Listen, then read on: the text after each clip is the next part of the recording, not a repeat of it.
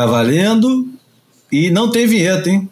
Estamos, estamos abertos à negociação. Você que está ouvindo isso e gostaria de escutar uma vinheta, você pode entrar em contato com o Júlio, o Bruno Bocaiúva ou o João Valente para maiores informações. Brincadeira. Olha, eu vou atropelar tudo e como esse é o boia número 173, já vou começar com a música como era antigamente. Lembra antigamente? Então, era assim. Vamos lá.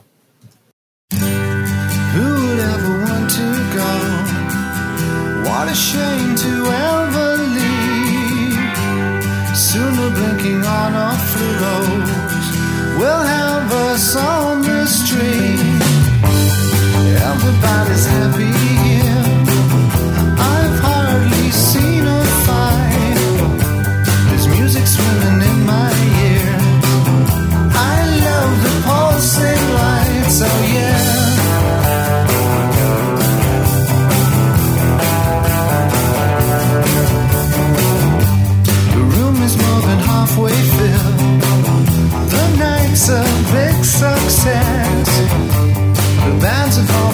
to kill. The third one was the best.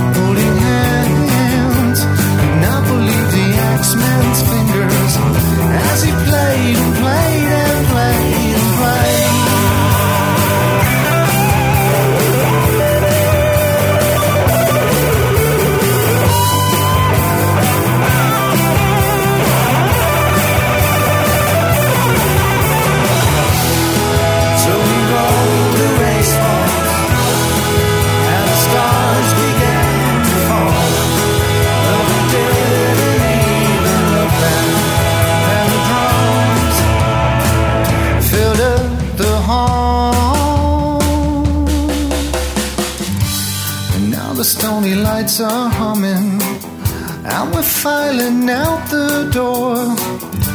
I hope these kind of nights keep running, cause I'll be coming back for more and more.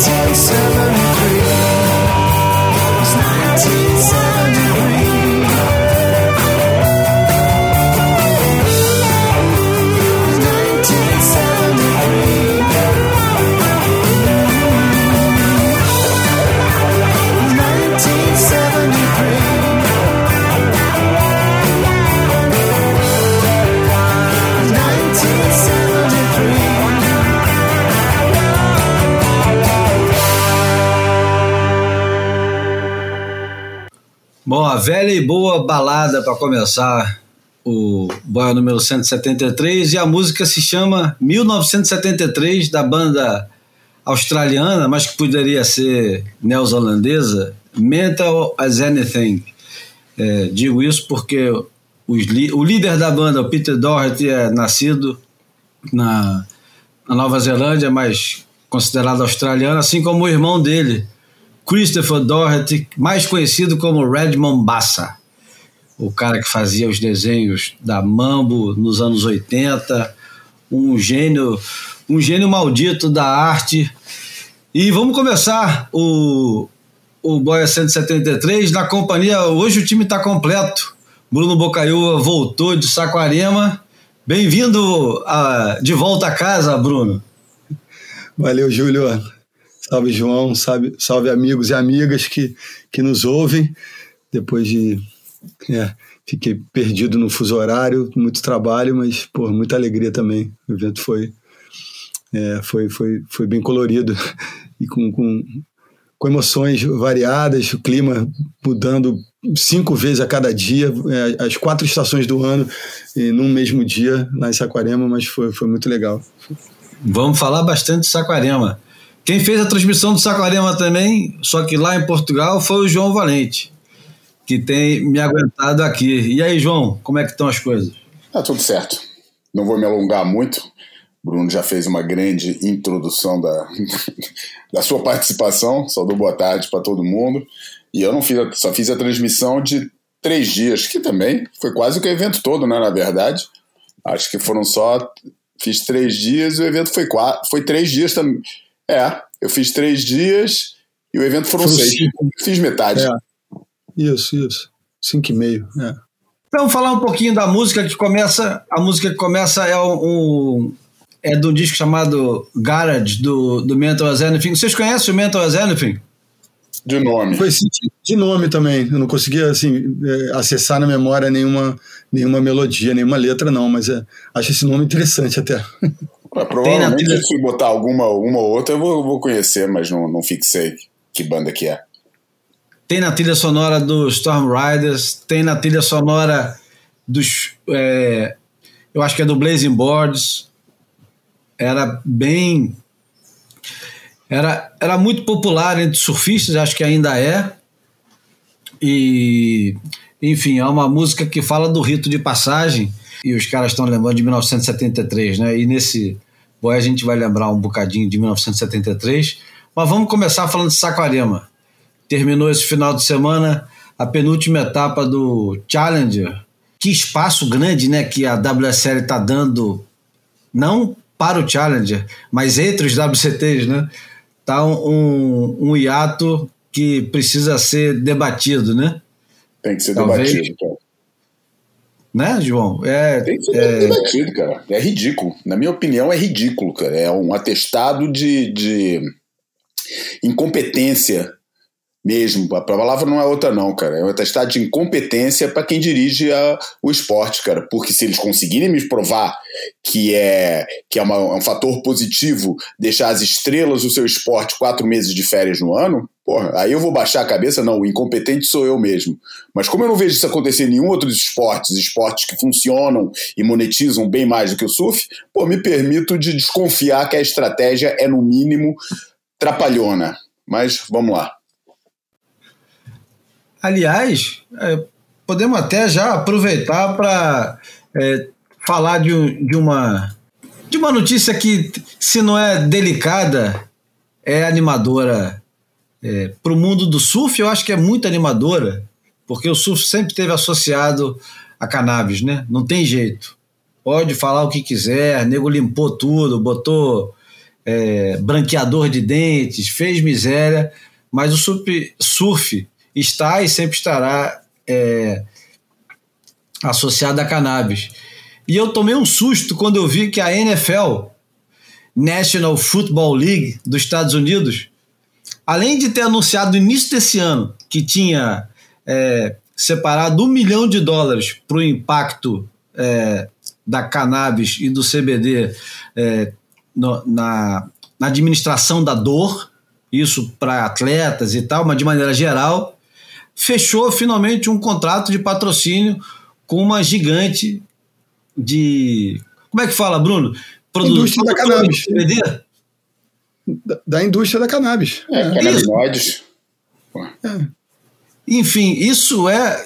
Eu acho que essa notícia ela, ela é um tanto chocante para a turma careta de hoje em dia, porque o surf ficou extremamente conservador. Né? Hoje em dia se você falar em maconha no surf, você está ofendendo a, a dignidade do esporte, que o esporte cresceu muito, já não é mais aquele negócio dos anos 70 e para ali, para lá. Né?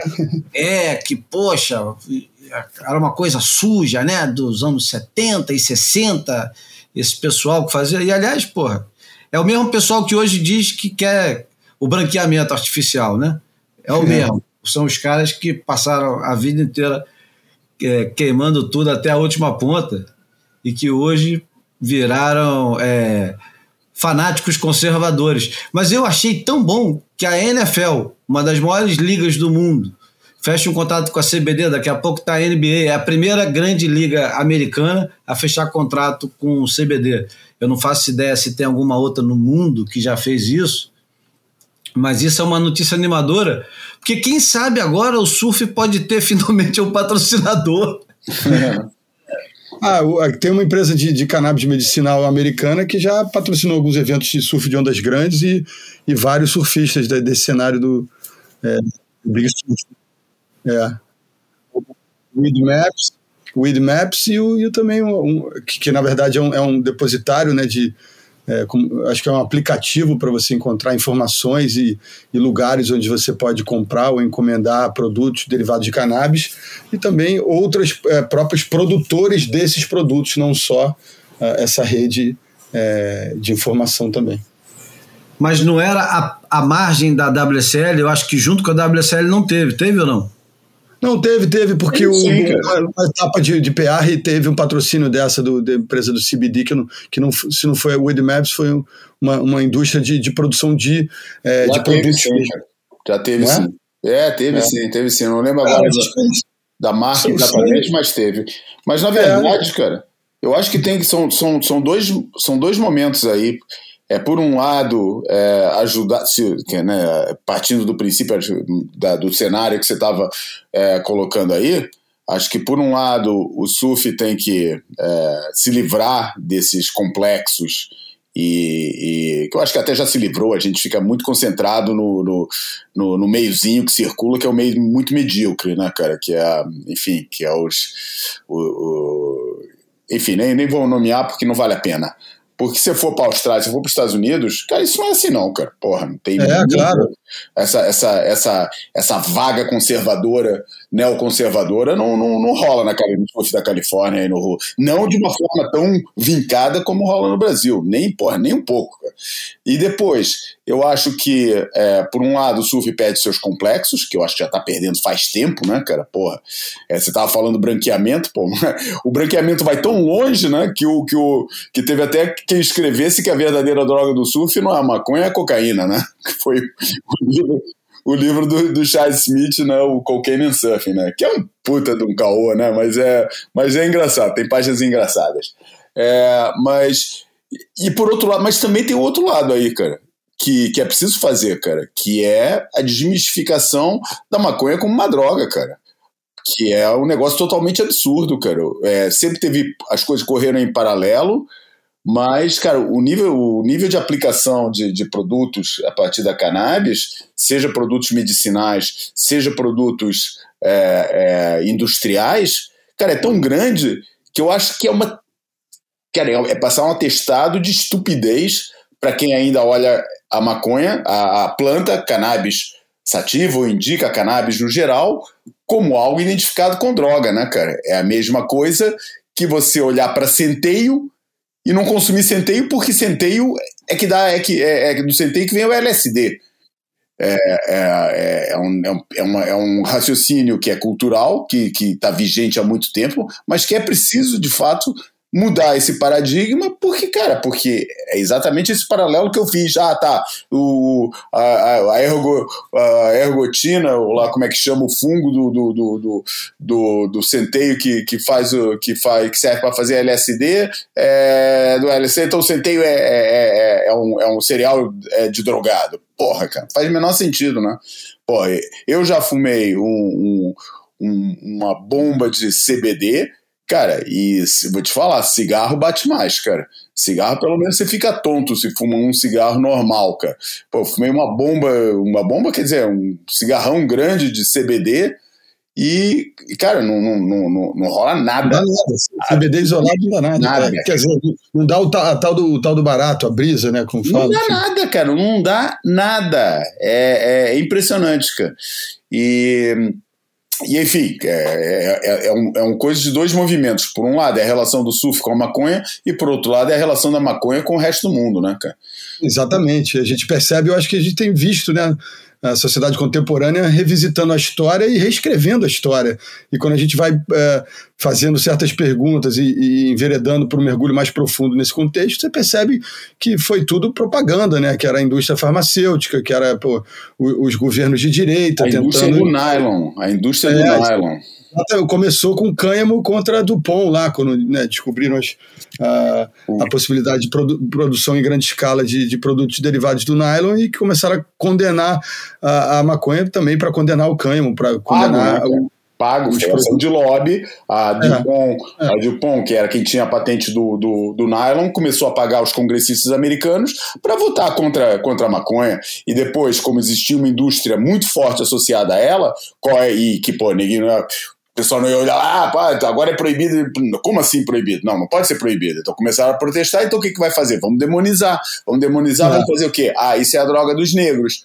É os pretos é. que fumam isso. Então, os mexicanos, né, com, com marihuana, e não sei o é. que, bota preconceito racial em cima da coisa e pronto, e daí vai, cara. Daí, daí vem a, a moral, a, né, a moral majority, começa a fazer é. o seu papel, bota a igreja pelo meio, enfim, aí, porra, serve para serve, pra né, serve pra comunismo, cara, serve pro que é. você quiser, entendeu? Exatamente. É o fantasma da hora, cara. Você cria um fantasma. O inimigo, o inimigo imaginário é, do racionalismo. É isso, é. é isso. É igualzinho que tá passando no Brasil agora, pô, o comunismo, ah, o comunismo. Pô, ninguém, o pessoal não ouve falar em comunismo, a não ser quando fala do Partido Comunista Português, que deve ser o único partido comunista do mundo ainda, que usa esse nome, cara. Nem eles mais são comunistas, cara. Então os caras ficam falando essas coisas assim e, e fica agitando essa bandeira sem nunca parar para entender se quer o que, que é comunismo. O cara nunca leu nem porra, nenhuma frase de Marx e fica aí citando as coisas como se entendesse alguma coisa, né? Passou a vida inteira olhando para o mar, pegando onda e aí está queimando fumo. E agora é, fica pagando é de analista político. Enfim. Universo da pós-verdade. Vamos voltar para Saquarema. só, é, eu, falando de NBA rapidinho, porque foi, é, é, existe um contexto que eu acho que uma, uma, uma ação que acontece de fora para dentro, que eu acho que é money talks, né? A indústria, o dinheiro, prós e contras, e tem a questão de dentro para fora. A NBA, por exemplo, começou com um, um movimento a partir dos próprios jogadores que exigiram da liga, da liga é, é, regras mais brandas em relação ao antidoping. Eles, hoje em dia, NBA, é, o consumo de cannabis e derivados, é, eu acho que é, se não me engano, 100% liberado por conta de uma movimentação feita pelos jogadores, entendendo os benefícios não só do CBD, mas também como, como produtos full spectrum de, com, com THC envolvidos, que não deixam de ter propriedades medicinais também e poderosíssimas. Pois é. E, e essa do, do, da NBA, a gente achou que ia ser uma coisa parecida com, quer dizer, com não, no surf, e nunca existiu nem algo próximo de. Eu não digo nem motim, não digo nada. É, é só uma movimentação inteligente de pessoas razoavelmente articuladas para não se submeter às regras só porque é, tem um biscoitinho, tem uma cenourinha na frente de prêmio. No caso, eu estou me referindo às regras é, olímpicas de, de é, política antidrogas, que servem exatamente igual à NBA, só que tá lá. Os caras da NBA vão para a Olimpíada. Aliás, ainda rola isso, eu já nem sei mais se os caras da NBA. Todo mundo está ligado o, o Dream Team contemporâneo é composto por jogadores da liga, né? Agora, eu acho que vale a ressalva de que, quando você fala de uma liga é, estadunidense, você usufrui de uma legislação pró-cannabis num, num, num, num, único país, né? Quando você é, transfere um, até para a Liga Mundial de Surf, ou seja, para a Olimpíada, você está lidando diplomaticamente com regras de vários países que fazem parte daquele sistema, né? Então, acho que é, é um mas o que eu estou dizendo é que a Liga, a Liga, no caso, a associação, a Associação Nacional de Basquete não se submeteu igual a, a World Surf League, entendeu? Eles ah, não se submeteram exatamente a tudo que os é. caras pediram, porque senão é. nunca vai poder entrar na Olimpíada. Enfim. Eles conseguem promover um debate, pelo menos, né? É. Ah, é tipo, ah, se vocês não quiserem jogar esse negócio aí, tá tudo bem, a gente não manda, tá limpo. Uhum. Enfim, é, Saquarema. Ô Bruno, como é que foi a sua experiência de fazer o, o inglês? Apanhou muito ou foi tranquilo? Ah, cara, tudo tem dois lados, né? eu acho que, pô, tô, tô, tô bem, bem honrado, bem satisfeito de ter feito parte e, e, ter podido contribuir com as coisas, com a narrativa e tal, mas também fico me cobrando pelos deslizes, então estou naquele momento acessando um pouco as memórias, tudo um pouco ainda nublado, mas tem, tem um, um, sentimento assim de, de, de, prazer misturado com dor. mas eu acho que no geral foi muito legal, né? Eu acho que as coisas que, que te desafiam um pouco, né? É, é, sentir um pouquinho de nervosismo é, é sinal de que, que, que, eu levo a sério, que enfim, que era importante para mim e, e, a dinâmica é muito legal, né? Não deixa de ser uma das coisas que eu sempre imaginei fazendo na minha vida, né, cara? Eu acho que a minha família é a única testemunha disso. Eu, eu sou eu sofro de um processo meio esquizofrênico que parece que eu, eu sempre soube que essas coisas aconteceriam. Então, às vezes tomando banho, às vezes sozinho lavando uma louça ou fazendo alguma coisa. Eu, eu sempre me, me, exercitei momentos, é, executei é, falas é, que, que me projetavam para esse lugar, enfim, é, é, algo que eu sempre é, me vi fazendo e, e, e quis fazer, e, enfim, não, não, não, deu tudo super certo, mas acho que acertei mais do que errei e foi legal pra caramba. Engraçado, cara eu vendo você fazer o negócio, e Sim. porra, não é nenhuma crítica, não. Vendo você fazer, eu fico com zero vontade de fazer, porque eu falo assim: caramba, eu não tenho assunto para tanto tempo. eu não tenho assunto para tanto tempo, eu não tenho recursos em inglês para manter tanto tempo de, de assunto em pauta e a coisa, a, a bola sem, sem cair. Não sei se o João se sente assim também eu, eu me sinto hoje, e, e porra, falo isso aqui, inclusive, para quem quiser me contratar. Eu não me sinto preparado para fazer mais esse tipo de coisa. Se for o WCT, o, o, o, a quantidade de gente é menor.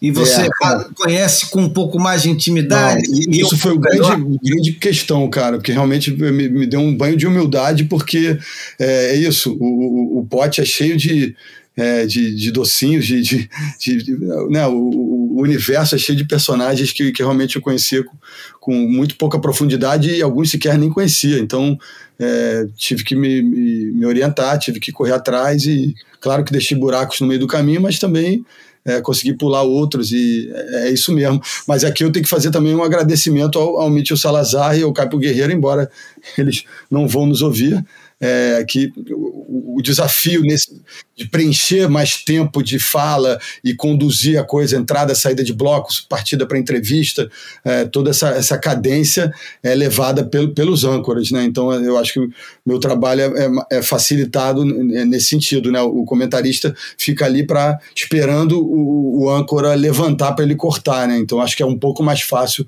é, cortar do que levantar, embora cortar para fora, cortar na rede também é, seja um, um, fantasma permanente. Né? É, qualquer um que faz esse negócio, que já fez um trabalho desse que nem você fez, eu pelo menos, cara, eu ganhei um novo respeito pelo Joe Turpel, cara, porque é um cara que não deixa cair a peteca, cara, tem quase sempre informação relevante, pode ser meio chatinho, pode ter um som, um tomzinho de voz mais chatinho e tal, pô, mas o cara não deixa cair a, a, a peteca e, ou seja, cair a peteca nesse caso é criar momentos de silêncio, não acontece e o cara quase sempre traz informação relevante, tem a história, tem o, o, o, o, dever de casa bem feitinho, cara. É, se ele não conhece, ele vai estudar, vai correr atrás, vai buscar as informações que elas estão disponíveis por aí de quase todo mundo. Todo mundo tem rede social, todo mundo tem coisa para ir buscar na internet. Pô, vai fazer o dever de casa direitinho e, e, porra, e faz um, um para mim, a esse nível, é um excelente trabalho. Depois, cara, as opiniões sobre surf, se é um deslumbrado, se não é. Cara, vou te falar, na hora, cara, isso fica totalmente irrelevante, cara. O que interessa, cara, é você cumprir bem um papel e depois, se puder, além disso, porra, dar, sabe, falar a frase certa na hora certa, mas, cara, aí, cara, nem todo mundo tem esse dom, cara. Aí já entra num lugar que acho que ultrapassa um pouco a, a, aquilo que você pode controlar. Tem a ver com alguma aptidão natural tua de comunicador que é muito difícil treinar. Você pode treinar até certo ponto, mas depois vai cair sempre na, na, pô, na tua limitação natural, pô, que tem a ver com... com aquela coisa, né, de você, ou você tem ou não tem, né, embora você possa construir um pouco desse estofo, e, por muito oportuna a tua colocação, porque eu, eu tenho uma leitura muito parecida de, depois de ter trabalhado com o Caipo em relação a ele. Eu achava ele um pouco galhofeiro, um pouco escapista em alguns momentos, e eu percebi que, na verdade, aquilo é, é, é baseado um pouco na técnica. Trabalhar do lado dele me, me fez ter uma outra leitura uh, da, dele como personagem, dele como profissional. É, foi, foi, foi, muito legal isso. Eu passei a admirá-lo ainda mais, entender ainda um pouco mais a representatividade dele. Ele tem, eu acho que carrega um pouquinho da, desse orgulho havaiano de tentar é, sempre estabelecer alguma, algumas questões ligadas à ancestralidade do, do, de, da onde ele veio. E, e, foi, e, e, agora me veio à cabeça uma outra coisa. Eles, é só de uns tempos para cá que ele está muito mais num cenário global que ele entendeu um pouco a, a importância de um resgate histórico em relação à família dele, cara. Ele falou a vida inteira, inteira que o nome dele era Caipo Guerrero. E hoje em dia ele, ele faz questão de tentar se esforçar para falar Caipo Guerreiro, porque é assim, ele é, ele é o avô do avô do avô dele era um açoriano, então ele, ele tá aproveitando essas andanças pelo mundo para meio é, encontrar um pouco é, da onde ele veio, quem, quem ele é a partir é, da era. Você está falando sobre isso? que eu comprei um livro essa semana chamado exatamente dedicado à imigração portuguesa no Havaí. E eles anotavam, por exemplo, que ele é guerreiro, escreve uhum. guerreiro, mas provavelmente o nome original era guerreiro, né, que é a palavra em claro. português. E eles, eles chegavam lá, a maioria, aliás, a grande maioria, para falar a verdade, estamos falando aqui provavelmente 99,9% da imigração é, portuguesa, incluindo Madeira e Açores para o Havaí, era de analfabeto, a gente não sabia nem assinar o próprio nome. Daí eles chegavam lá no Havaí, na imigração, perguntavam para eles o nome, eles falavam o nome do jeito que eles entendiam, era o jeito que eles escrevem. Por isso é que tem tanto Ferreira, é, Guerreiro, vários né? nomes que você reconhece uma, uma, uma sonoridade portuguesa, mas com uma grafia diferente da palavra é, original. Um dos pioneiros, né, que é o Conrad Canha, era para ser Cunha, né? Cunha, é. exatamente. O pessoal falava canha, o cara se transformou em canha, porque um gringo lia CU e pô, lia canha, né? Canha. A mesma coisa que eu já contei, acho que é aqui, né? A... É o último nome, cara. Os caras às vezes me chamam Mr. Kanha. É, que o cara não consegue. Caso, é um caso que nem eu já contei aqui, né? Sumatra, né, cara? Os portugueses chegaram lá, escutaram os, os, os indonesianos, os nativos falar, e já, ah, essa ilha chama é, Samatra. E sempre foi Samatra. Só que o, os ingleses, para os ingleses, para poder falar Samatra, tinham que escrever com U. E como a gente é, uma, é um povo submisso, a, adotamos a, a, a, grafia, adaptamos a grafia inglesa que foi criada para obedecer é, o, o, o, som o som original para adotar a fonética. É, é, a partir da grafia inglesa. Daí deu Sumatra. Pô, mas o nome da, da, do, do, lugar sempre foi Samatra. E nos livros antigos em Portugal só aparece Samatra, não aparece Sumatra. Interessante, não sabia disso. É. Falando nisso, o nome do Ramsey Bukayan, que o Caio nessa hora ele não respeita, é, é Burrian. Burrian, eu fui lá perguntar para ele. Eu imaginava Ramsey, que era isso. Ramsey Burrian. Uhum. E, e ele tem metade, metade. Fui, cara, porque quando eu tenho oportunidade eu vou na fonte, né? Todo mundo fica na dúvida, cada um fala de um jeito. Eu acho até melhor nessas questões de transmissão, às vezes, se está errado, todo mundo fica errado. Porque aparece dois errados e um certo, parece que o certo está errado, né? Então, eu, eu, eu, eu, como coordenador, gostaria que todo mundo tivesse uniformizado nesse, nessa questão. Mas quando surge a dúvida e a pessoa está presente lá, eu sempre vou na fonte, né? E ele, ele, é, ele tem sangue holandês também, né? Não sabia, não. Ah, é, mãe holandesa e pai, e pai marroquino, enfim. Ah, não sabia, não. É, bem legal. Moleque, gente boa, tava com, tava com um grupo também que, de apoio aqui de brasileiros, ele fala português super bem, né? Então... É, ele passa muito tempo aqui em Portugal. É. Amiga Essa galera toda, né? Vários. Aliás, precisava arrumar um nome diferente do Euroforce, né, para essa turma. Um, é. novo, um novo nome. É verdade, ó, outro que está morando em Ericeira, o Timothée Bissot, que, uhum. que, é, que, é, que é da, do, do, da França, da, do Caribe francês e e tá morando aí. A caceta esse. Puta, como eu gosto de ver esse moleque pegando onda, cara. Aí, eu fiz a associação né? dele com, com o Mick Campbell, ele não sabia nem quem era, cara. Ah, eu nasci nessa época aí. que falou ele que fala muito mais do rock e nunca falaram muito Mick Campbell. Chegou a trabalhar um tempo com o Zé Seabra. Trabalhou. Foi o que tirou ele do esquecimento. Ele tava mortão lá para baixo. Daí o Zé botou ele em top 30 e falou ano que vem que a gente vai atacar. Daí o ano que. Pô, só que ele falou que ele é muito confuso, cara. É, sabe? É, aqueles moleque tá, não, não tra, sabe, que não trata do passaporte a tempo, depois perde etapa, depois coisa, e, enfim. É, me deu, me deu a impressão de ser um pouco aéreo. Tá com um apoio agora, um patrocínio lá da Salty Crew, a marca do CJ, que ah. tem uma lojinha super simpática lá em Rossegor. Ó. É. Então vamos lá, vamos falar um pouco do que aconteceu dentro d'água. Ô Bruno, quem foi o surfista do campeonato para você? Foi o Medina mesmo que arrastou? Cara, pior é que foi, Júlio, e assim, visivelmente pegando leve, cara, visivelmente em, em ritmo de treino. Mas ele é, é, é, tão grande, né, tão poderoso, que mesmo em ritmo de treino, ele, porra, tá, tá né, um degrau acima, tá, tá às vezes inalcançável, mesmo, mesmo com não pisando fundo no, no acelerador. Eu achei que foi o Ramsey. Não, não, mas eu, é, é, é, é, claro que são, são armas diferentes, né?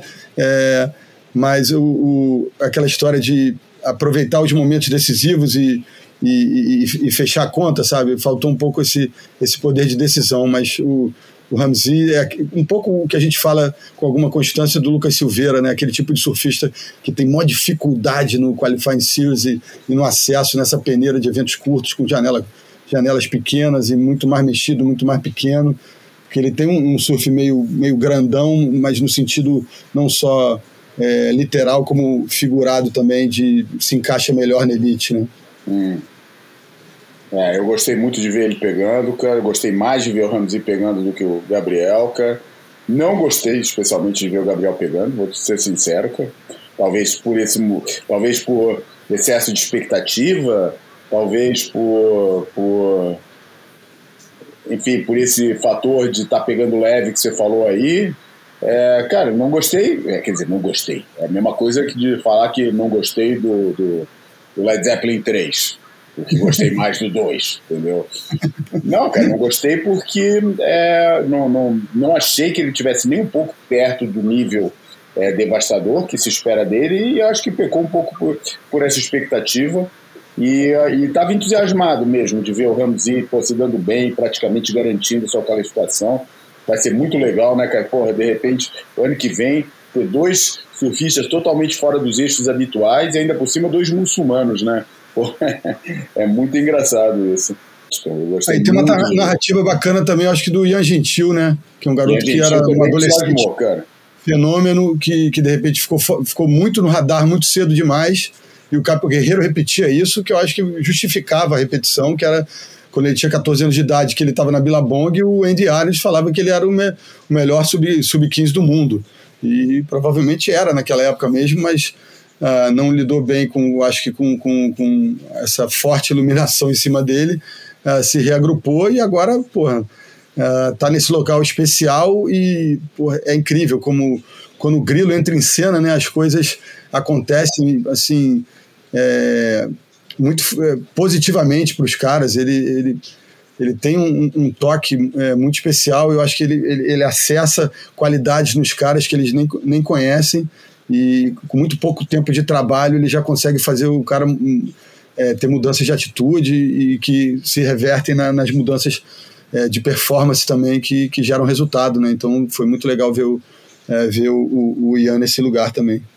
Ah, e um monte de mulher, tá? Um monte de meninas que eu não conhecia, a própria campeã, o surfzinho, a Alicia é, com o surfzinho muito encaixado, muito. Surfou muito, cara. Cara, é? eu, eu acho que ela. Eu, eu nunca tinha visto ela surfando com atenção. Você vê de vez em quando um vídeo com três, quatro meninas apresentando algum produto e tal, da Ripco, da Quicksilver, da Roxy, da Billabong, mas é difícil você ver um perfil de uma menina, né? Normalmente você não, não se concentra naquela exatamente. Isso acontece mais com as principais. Carolina Marques, que fez um vídeo bom pra cacete ano passado, Stephanie Gilmore, que trabalha muito bem isso. Mas mesmo as outras, não tem tantos vídeos assim de, de mulheres. E da nova geração, tirando as espetaculares, né? Sierra Kerr, Erin Brooks, é, a, a Betty Lou sempre trabalhou muito bem, né? A imagem dela. Mas a Alice Spencer nunca tinha prestado atenção Cara, e no último dia, eu vou te falar que, guardadas as devidas proporções, ela foi a melhor surfista. A que é. melhor encaixou na onda, eu achei. Eu tô falando, não tô dizendo que ela surfou mais que o Medina. Completamente diferente. Eu tô dizendo ela encaixou muito melhor na onda do que o Medina, do que o Ramzi, do que todo mundo. Tô ficando maluco ou faz sentido o que eu tô dizendo? Faz sentido, total. Eu acho que a palavra é isso mesmo. Adaptação encaixe. Ela tava é, muito com a cadênciazinha toda, não fazia nada fora do lugar, sabe? Para, para, parecia que ela era surfista caseira ali, que tinha aquela consciência do ambiente melhor que todas as outras. E que muitos deles também, né? Eu, eu gostei muito do jeito que ela trazia a prancha de volta. E aliás, tá... poxa. Não.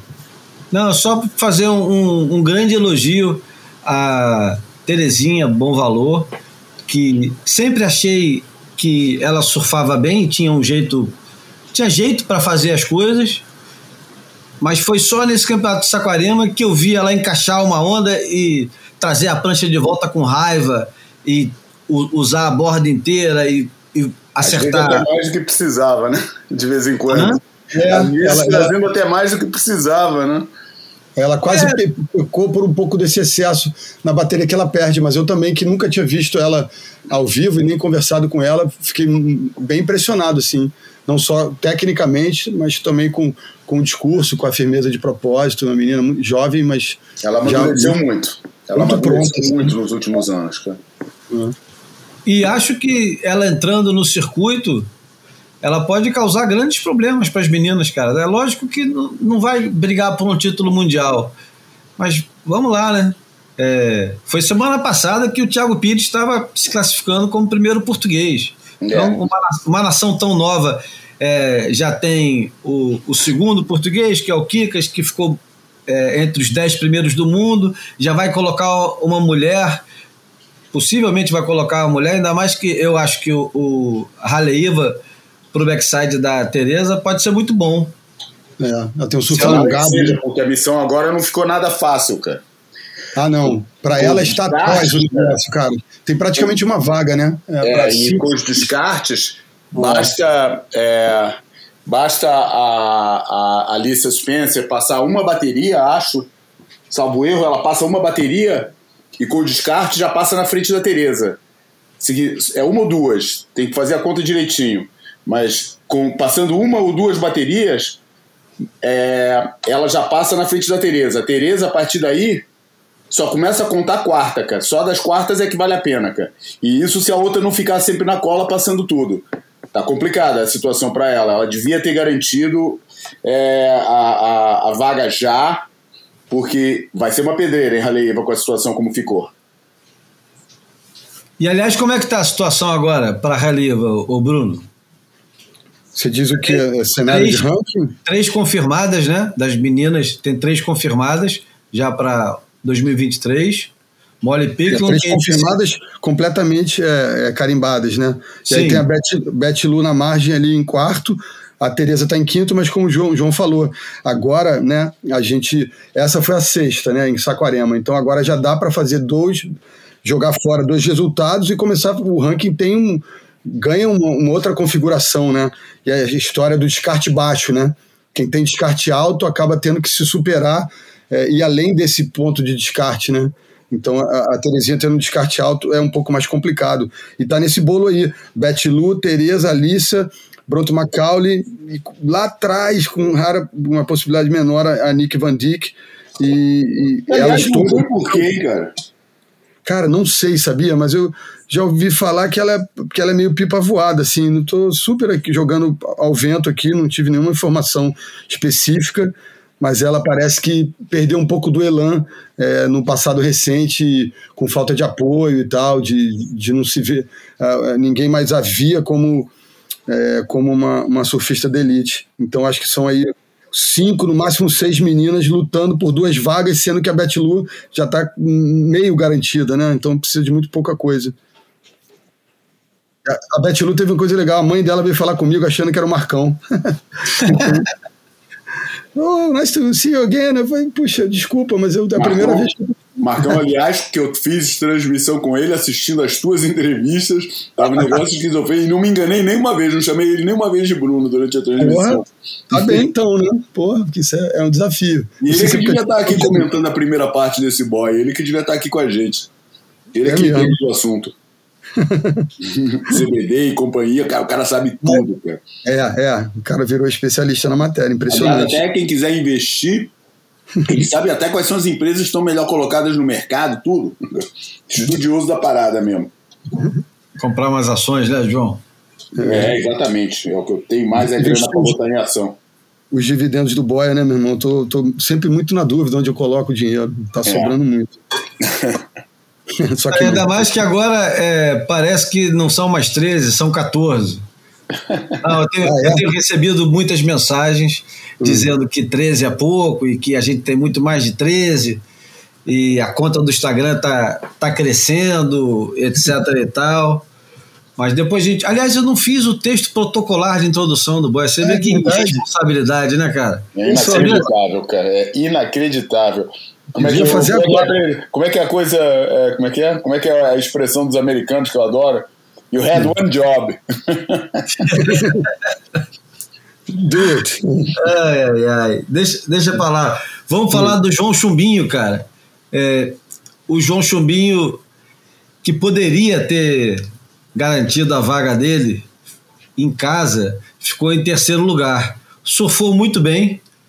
É, eu vou falar uma coisa que possivelmente nunca vai chegar nos ouvidos dele. Se chegar, ele vai dar de ombros porque não faz a menor diferença. E de fato não faz.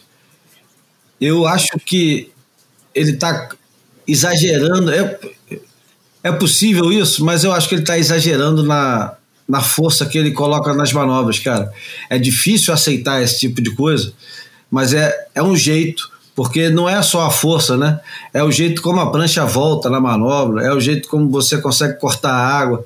É muita vontade de fazer as coisas. E eu entendo que ele tenha muita vontade, porque ele está no auge da forma física, da, da, da força, do, de tudo. Mas acho que está faltando um jeito para completar as manobras, que é mais ou menos o que o Medina está encontrando cada vez mais nas manobras dele com muita calma, com muita tranquilidade, às vezes até um, um excesso de jeito, tipo é, na própria bateria contra o, o, o, João Chumbinho, tem uma segunda manobra numa esquerda que o Medina faz e ele tira o peso completamente da prancha, quase como quem dizendo assim: ah, não queria fazer isso. ele cai depois. Ele cai, e é raro você ver o Medina caindo, mas é que ele, ele não queria fazer muita coisa ali. Aquilo que ele estava fazendo era o suficiente. E o, o Chumbinho parece que nunca é o suficiente que ele está fazendo. Pô, eu tô, vou contigo geral. Acho que ele, eu estava pensando numa outra maneira, de um outro caminho de, de análise, que é um pouco ele, ele quase que perde para ele mesmo. Ele transborda isso, né, cara? Ele é um moleque muito, muito verdadeiro, tem, é, é, é tem uma, uma, energia quase ingênua, cara. E, e ele coloca tudo mesmo, ele vai além. É, eu acho que a maturidade talvez traga para ele é, essa noção e esse tempero de, de, entender quando ele, ele deve soltar tudo e quando ele deve segurar um pouco mais. Mas é isso, é, cada vez que ele ia para a água, e foi, foi um lance muito legal, emocionante que eu senti lá, foi na hora da, da ida para a água na, na semi, ele e o Gabriel pela primeira vez no Brasil, eu vi o Gabriel ficar em segundo plano em relação ao apoio da torcida é, mais vocal de todas, que é a brasileira. É, rolou um uau quando o Gabriel apareceu e quando o João apareceu, pô, foi três vezes o volume. Então eu achei legal esse contraponto e, e, e, também oportuno o seu contraponto em relação ao Gabriel ter essa, essa sensibilidade, entender quando, quando apertar, quando, quando afrouxar, e o João está nesse processo de encontrar esse, esse equilíbrio. Da, das surpresas do campeonato, eu gostei muito de ver o Cauã Costa pegando onda. O cara tem uma cavada que é. Ah, que bom ouvir isso, porra. É raro.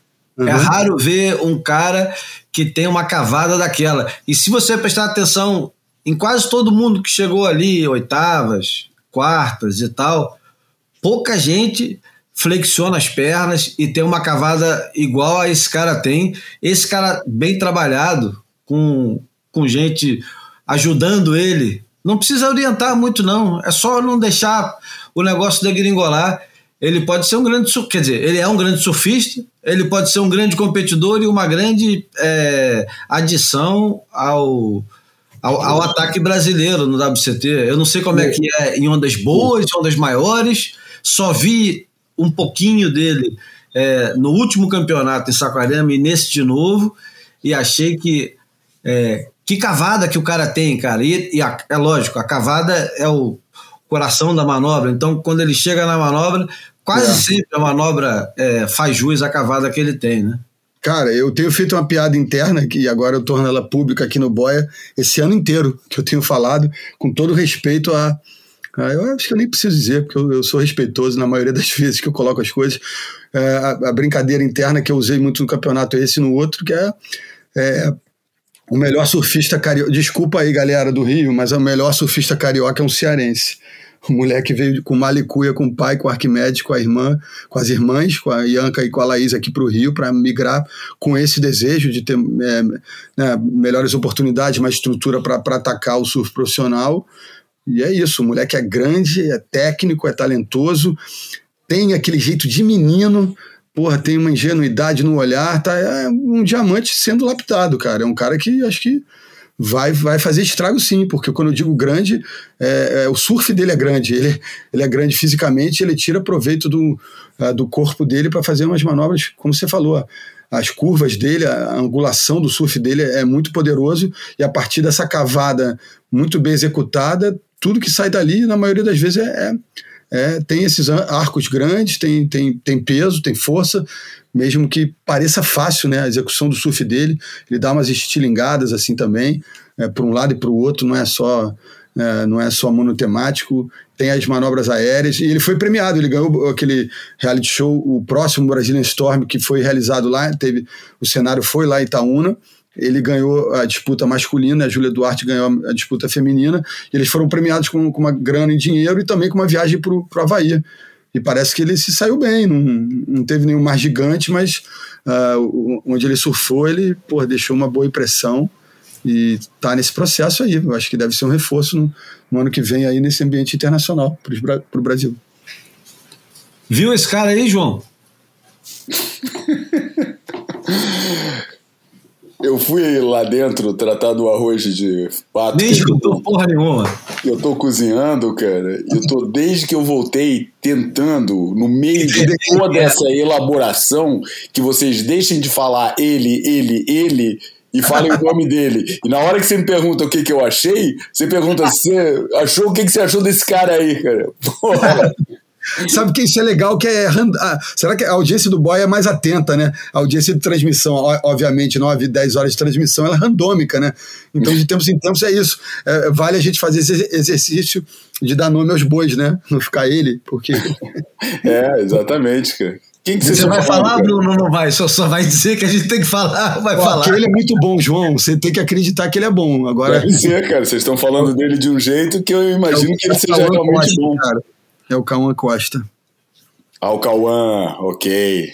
É, é não, o Cauã tava pegando, cara. Pegou bem pra caceta, cara.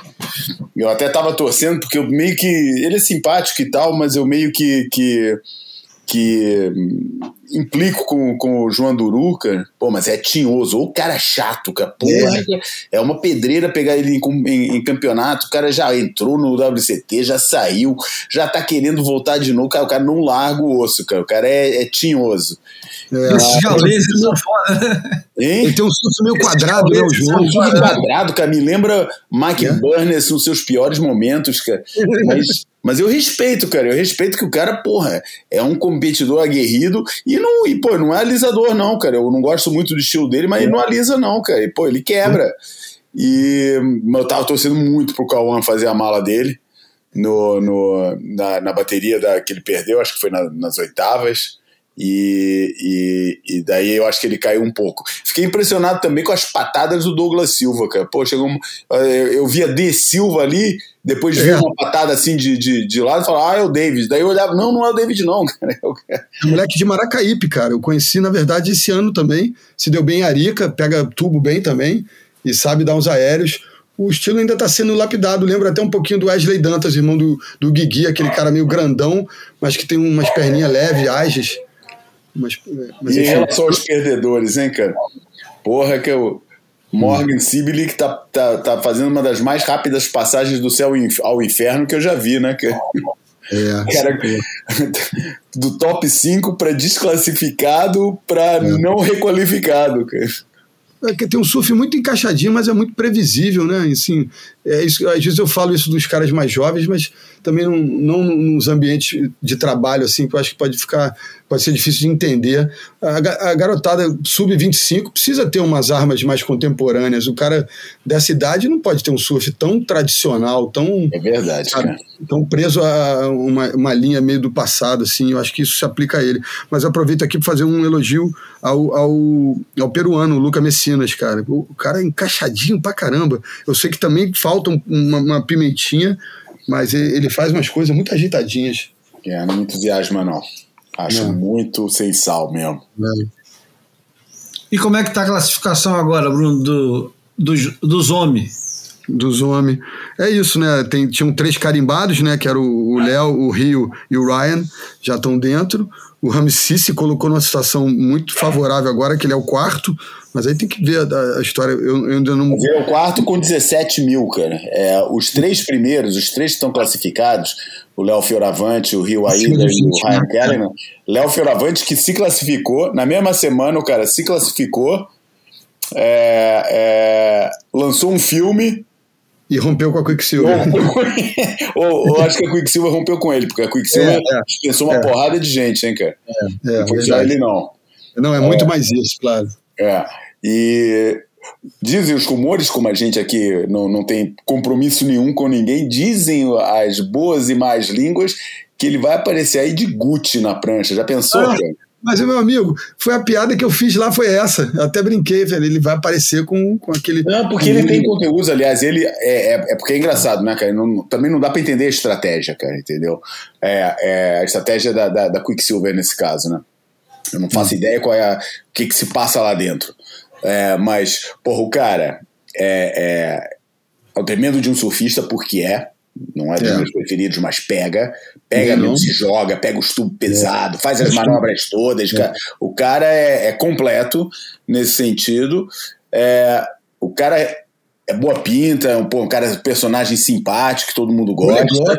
É um bom produtor de conteúdo, o canal dele de YouTube tem muito conteúdo legal para assistir, cara, muita coisa boa para ver lá, cara. Os, os, os, produtos certinhos, todo amarradinho, tudo bem feito, sabe? Não é, não é aquele, não é que nem tipo Nathan Florence ou o Mason Hall, que tem uma porrada de coisa legal para ver, mas é daquele jeito, cospe para lá, entendeu? É. Pega as bombas, cospe para lá e, e, e, o que tiver é o que tá. Ele não, ele é todo, pô, todo todo certinho, todo ajeitadinho, bem filmado, bem editado e tal. É, representa um mercado que não tem mais ninguém para correr atrás, entendeu? Nesse meio, lá na Itália, que não tem nenhum surfista que, que, que, que se equipare é, é, sequer a ele, tirando o Jessé Mendes, né? E, uhum.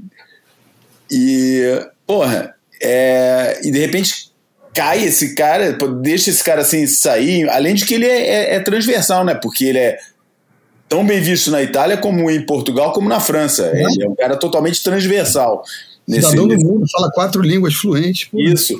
Por isso eu, eu, não entendi essa, cara. Não sei se é falta de grana, se é mudança da estratégia de não sei de alguma coisa que eu não entendo, mas. Ou, não sei, é, ou, isso, ou então foi ele mesmo que não quis renovar porque tá é. com essa na manga, né?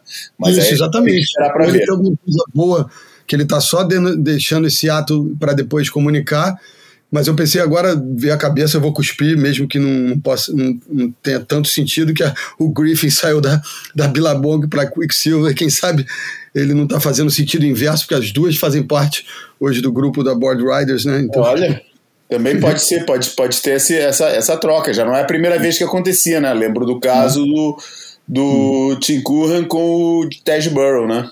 Que também Isso. fizeram essa, essa troca. Tesboro hum. era, era Quicksilver, Tinkurra era Billabong, e daí eles trocaram no mesmo ano. Ah, Andy Irons era Quicksilver, foi pra Billabong, não sei o que. Mas a gente tava falando de ranking, né? Então, Andy assim... Irons era MCD antes de ir pra, antes de ir pra Billabong, era MCD, cara. Mas, mas era, moleque era Quicksilver, né? Não, era molequinho, né? Mas, pô, foi pra. Mas teve um interregno grande da é, Quicksilver verdade, da, da, da, da Se identificou bem, inclusive, né?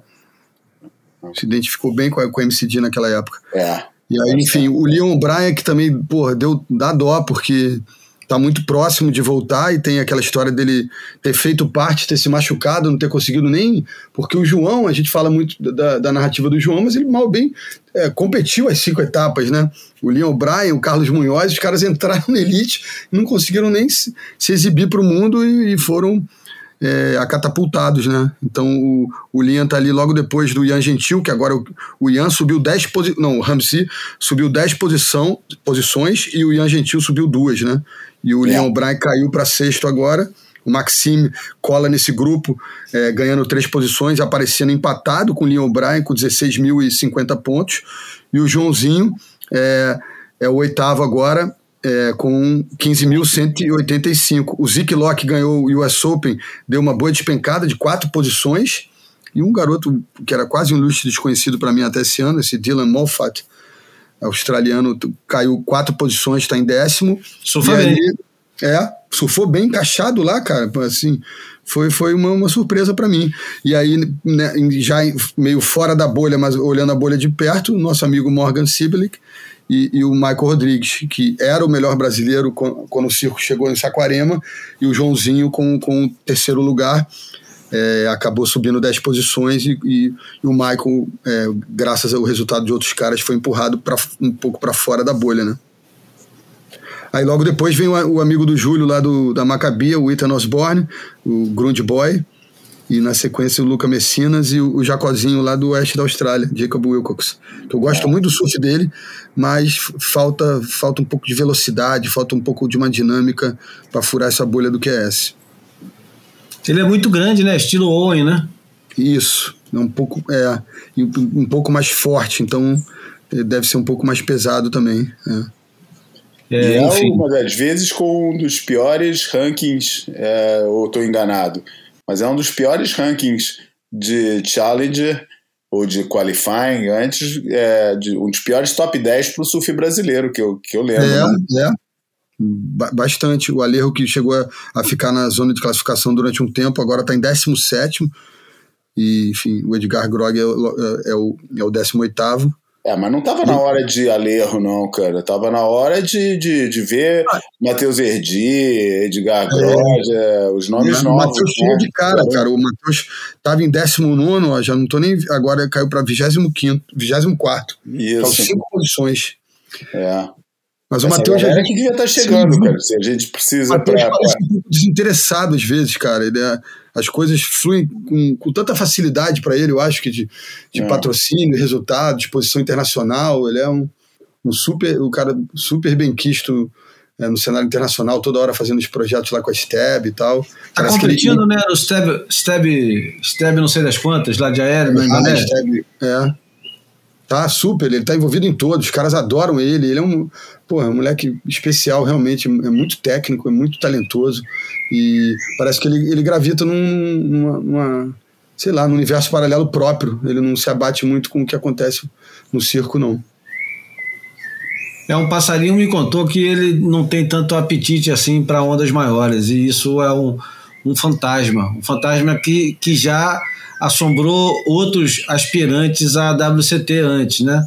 Ah, a é. gente não precisa nem citá-los aqui, mas é uma coisa que é, não ajuda quando o cara tá próximo da vaga, começa a falar, porra, chupa, pipe, deixa eu ver, calma, que, peraí, quando que é? Maio, deixa eu ver o último maio como é que tava, nossa, porra, é, e aí não entra, né?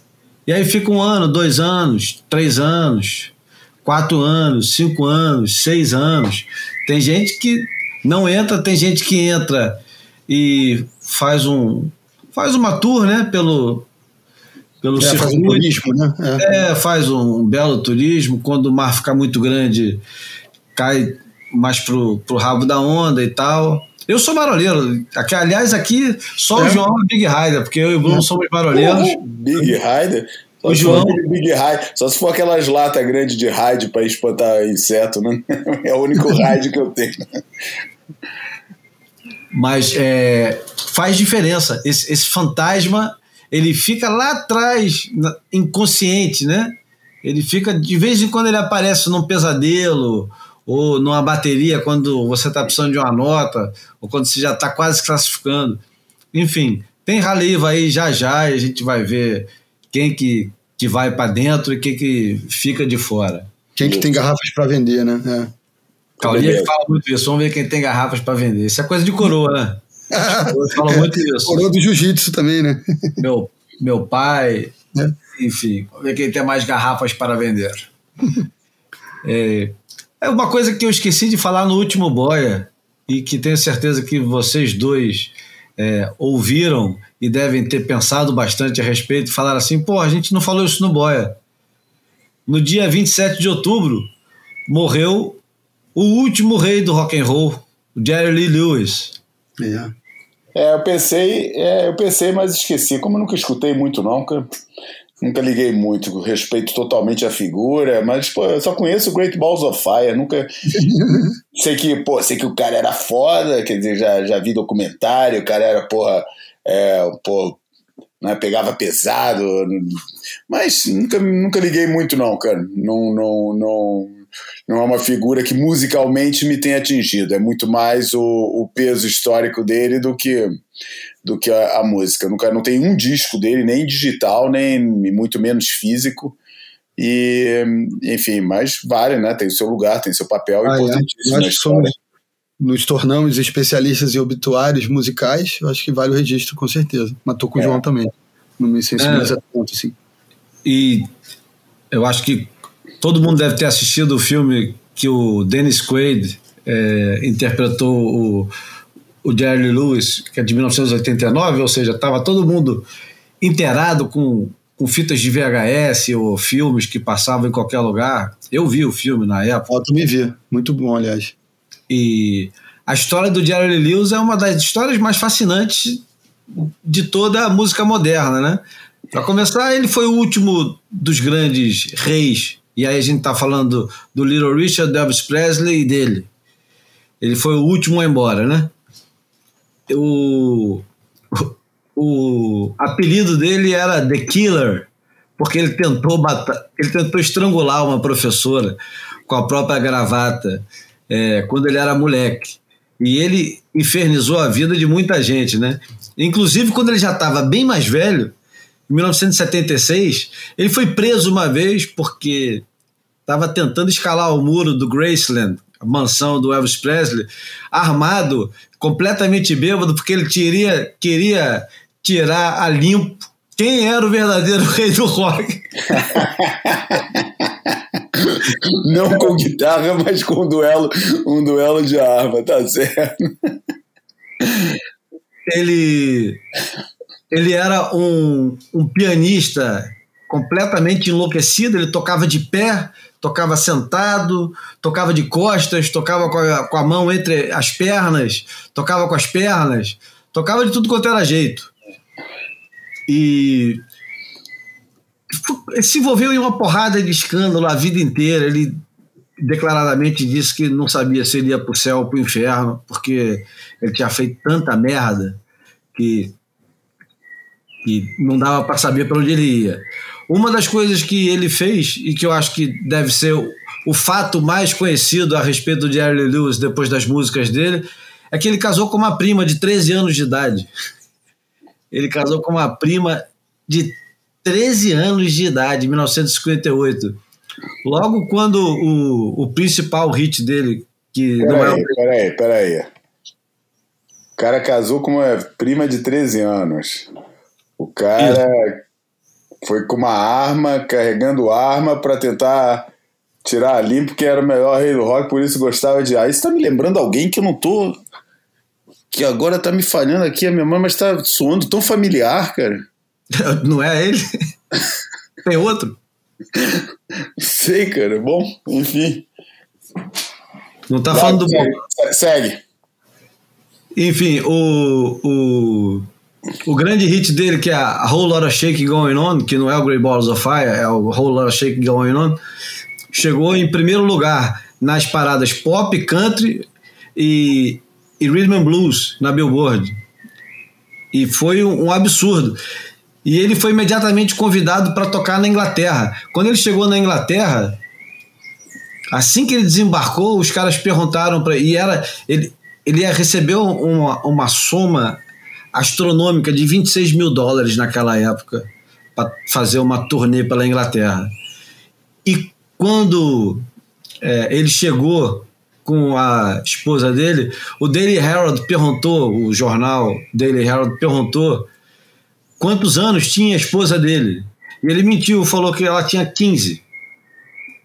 E os caras, os caras cancelaram a, a turnê dele, chamaram ele de sequestrador de, de crianças e, enfim, a história desse cara é, é só merda, é só confusão e, e música, né? E música excelente e, e bebida e droga e porrada e essa merda toda. Enfim, ele se despediu no dia 27 de outubro. Fica aqui nossa homenagem pro Jerry Lee Lewis, que, porra, como ele não é citado em inúmeros filmes, né? Ele é citado em inúmeros filmes. Ele é, por exemplo, o herói inspirador do, do Richard Gere no remake do, do Abu de Souffle, né? Que eu acho que chamou Breathless. Uhum. a versão americana, ele era o, o, o, ídolo do cara, o Top Gun, tem uma cena chave do Top Gun, que é eles cantando, é, o Tom Cruise e o outro lá can, tocando, e o, e, tocando Great, o Great Balls of Fire. Pô, citações de Jerry Lee Lewis não para, cara. É um monte. Pô, e para ficar na música, vamos falar um pouquinho de 1973, porque 1973 não foi brincadeira. 1973, por exemplo, depois do David Bowie lançar o Zig Stardust, ele lançou Aladdin Sane, que é um dos grandes álbuns dele. Agora, para um cara que tem tanto álbum bom, fica difícil, né? Tu dizer qual é o, o grande álbum, né? Mas ele tem.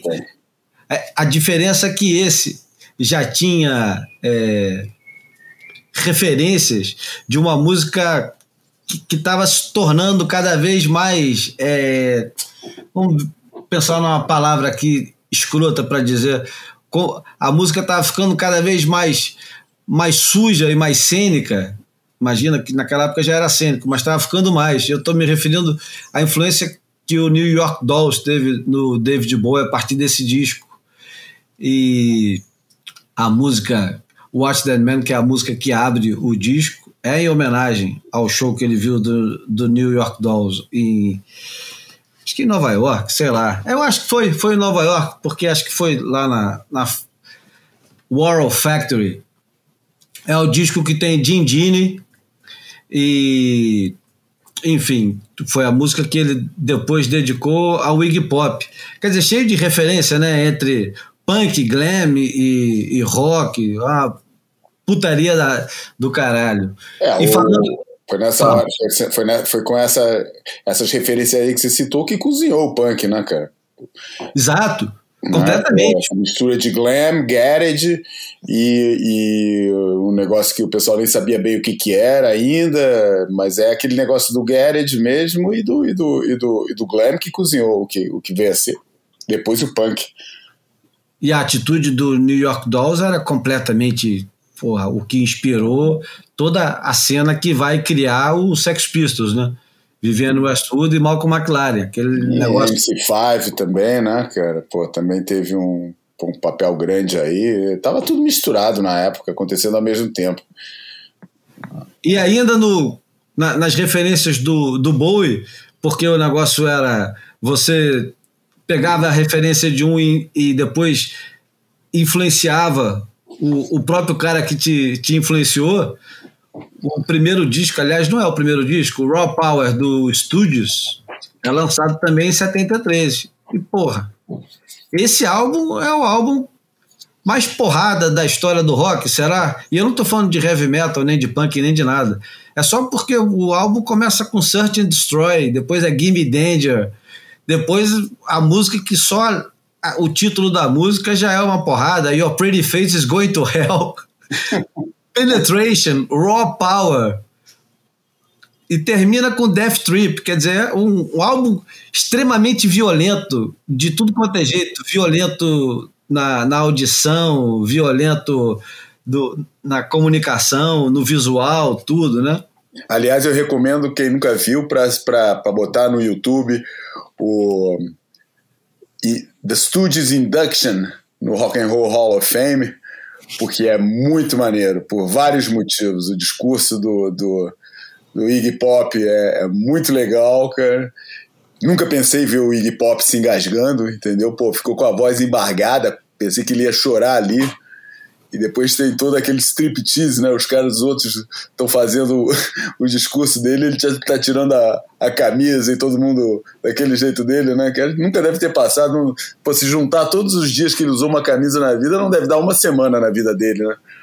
E, vale a pena, vale a pena assistir, porque é muito legal o discurso dele. Ele chega lá, a primeira coisa que ele faz, chega em cima do palco e manda dois dedos pra, pra galera toda e fala sai pra lá Woodstock, a gente ganhou. é muito legal, vale a pena ver. Rock and Roll Hall of Fame, Studios Induction. Já é antigo, o vídeo não tem muita qualidade, mas vale a pena. Botar no Boia Podcast, me lembro. Isso. É, 73 é o, é o ano do álbum Goodbye Yellow Brick Road, do Elton John. Um álbum que também é, é outra coisa para confundir as pessoas, porque começa com uma música que chama Funeral for a Friend e que tem 11 minutos. Quer dizer, um cara que faz uma música de 11 minutos para começar um disco praticamente no auge da carreira dele é muito peitudo. É uma referência, o título do álbum é uma referência ao Mágico de Oz, né? Quem assistiu o Mágico de Oz original, lá de trás com a Judy Garland, é com a Judy Garland, né? É, faz sentido. Hum. Você tem a, a famosa estrada de tijolos amarelos, de amarelos, que é Yellow Brick Road, Follow the Yellow Brick Road. Ele fez essa música, essa música não, essa é uma música também, mas é o nome do álbum que é Goodbye Yellow Brick Road e que tem, porra, vamos lá. Candle in the Wind, Saturday Night is Alright for Fighting, Benny and the Jets, é outro álbum Excelente. Porreiro. É, tem o, a ópera rock do The Who, Quadrofínia. Não vou nem falar muito do Quadrofínia, é escutar e, e ver. E, porra, sabe qual foi o álbum que saiu em 1973? Você sabe, né? Qual é o principal álbum de 1973 que é, é celebrado anualmente? Tem quase uma seita pra essa merda. Porra. Me lembro que The Dark Side of the Moon. Ah, porra. Do Pink Floyd. O álbum que mais vendeu camiseta, será? Da história? O álbum que mais vendeu, não é que mais vendeu camiseta, que mais vendeu. É, né? É o disco recordista de venda na história da música, da indústria fonográfica. Mais que thriller, mais que isso tudo. É, deixa eu ver o que mais que tem. Led Zeppelin tem House of the Holy, é, tem o Songs Remain the Same, tem o. Porra, Over the Hills and Far Away, que eu adoro. The Rain Song, que é tão bonita, né, cara? The, no Quarter, The Ocean. Porra, é um descasso também, né? Puta. Sacanagem. Podia estar tá na música é, do Boy, The Ocean. Pois é. O Steven Miller Band lançou The Joker, é hino dos potheads americanos, né? Tá falando de CBD é, The Joker, do, do Steve Miller Band. Marvin Gaye lançou o Let's Get It On seguido. Ele lançou o ano antes, What's Going On, e no outro, dia, no outro ano ele lançou o Let's Get It On. Quer dizer, que fase do cara, né? Meu Deus. O cara, depois de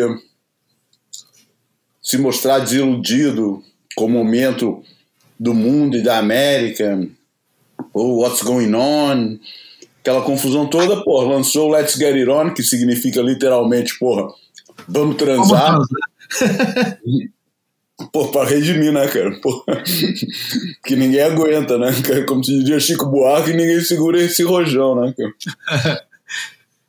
Aliás, quem segurava era a Diana Ross, que segurava o rojão. é, também tem o For Your Pleasure, do Roxy Music, que é um. Porra! É um outro disco que você precisa, você que está nos ouvindo aqui, precisa conhecer esse disco, porque é um encontro sensacional entre mentes brilhantes, nesse caso do Brian Ferry, do outro Brian, Brian Eno, do Phil Manzaneira e do Andy McKay, tocando saxofone numa banda de rock, que não era muito comum, né? Era uma coisa bem inusitada. Como assim, saxofone numa banda de.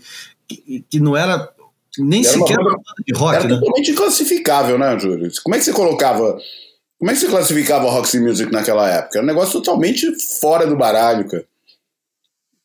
Não era, não era prog, não era Canterbury Scene, não era pop, não era rock.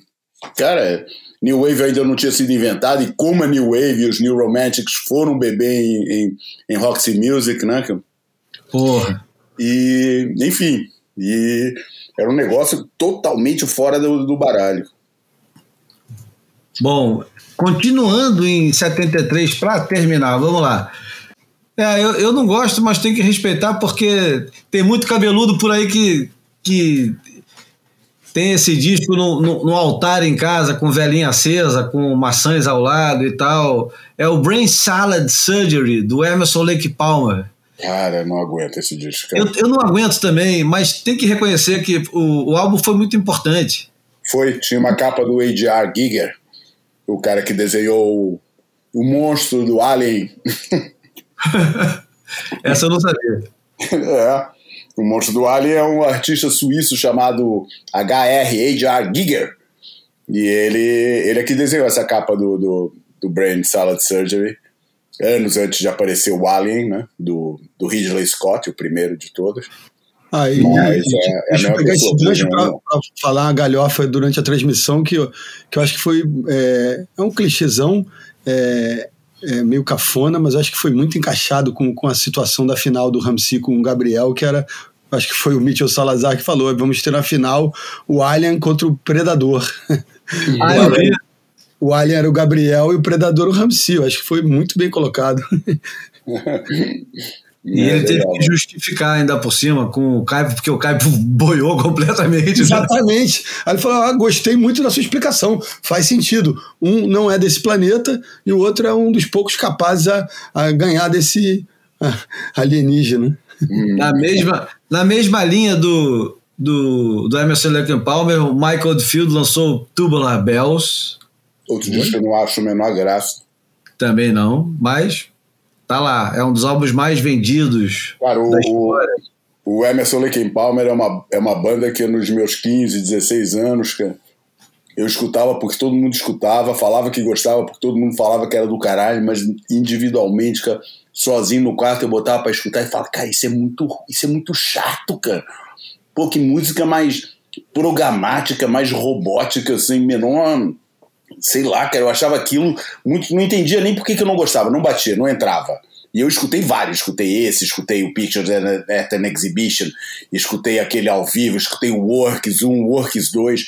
Quero que a galera ouvia, escutava, e cara, eu escutava, cara.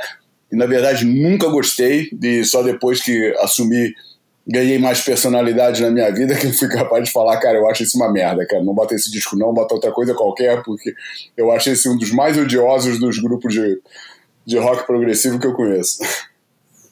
Bom, mas na minha opinião, um dos melhores é, hits de 73 e que, porra, sobrevive muito bem até hoje com uma banda é, nem tão pouco conhecida, mas pouco cultuada, que é a Common Feel the Noise, do Slade. Isso é uma sonzeira do caralho. Porra, é mesmo. E. Porra, Common Feel, Common Feel the Noise tem que escutar para saber. É. é né? E só para terminar, pelo menos aqui do, dos estrangeiros, os Beatles tinham terminado já há algum tempo, mas sozinho eles estavam aprontando de um jeito que o George Harrison lançou Living the Material World, o John Lennon lançou Mind Games e o Paul McCartney and the Wings lançou Red Rose Speedway. E o Ringo, o Ringo Starr ainda lançou um single chamado Photograph, só para mostrar que não, não era brincadeira. Aí o Rolling Stones lançaram aquele disco é, A Sopa de Cabeça de Cabra, né? Não é isso? Outros é, um dos meus preferidos, que é um mas é um dos pesados, né? É um dos discos mal amados do, do, do Rolling Stones, é a estreia do, do Mick Taylor. Cara, eu acho esse disco assombroso, cara, eu adoro, é dos meus preferidos, é dos mais sujos do, do, dos Stones, cara, é... Dancing with Mr. D, eu acho um sonsaço. A única música que eu não gosto desse disco é o Andy. O resto, cara, eu adoro, cara. Adoro todo o disco, cara. Tem uma que é o 100. Um, putz, agora tá faltando a 100, não sei o que, 100 miles. É, não é 100 miles away. O negócio agora, agora não, não, não tô lembrando, não. Pô, que é um sonzão do cacete. Agora, você não gosta justamente de Andy, que é o maior sucesso do disco, e sabe de é, quem. Eu gosto pulava, cara. Eu, eu gravei, aliás, uma fita cassete, quando um amigo meu me emprestou, eu gravei o disco todo e pulei a Andy, cara. Mas tu vai mudar de ideia quando você souber quem é, é a atriz. Quem é do David Bowie? Tá de brincadeira comigo, cara? Rolling Stones, cara. Sei tudo dessa merda aí. Não, mas você não sabe qual é a atriz que tem Andy como música predileta.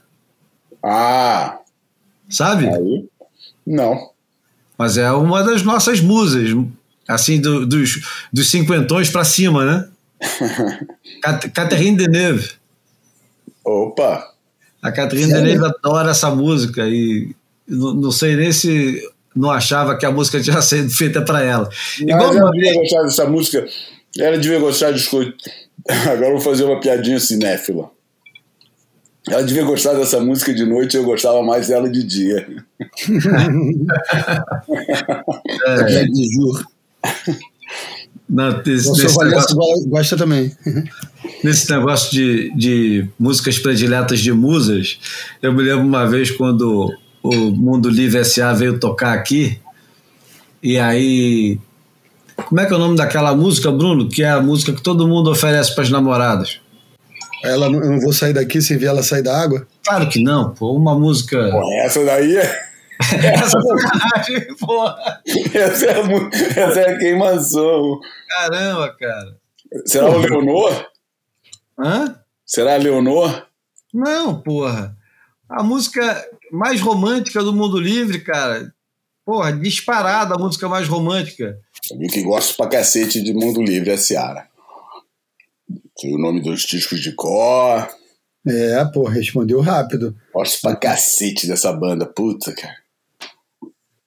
Lembro até hoje, a primeira vez que escutei numa fita cassete do Júlio. Puta, como eu gostava daquela merda.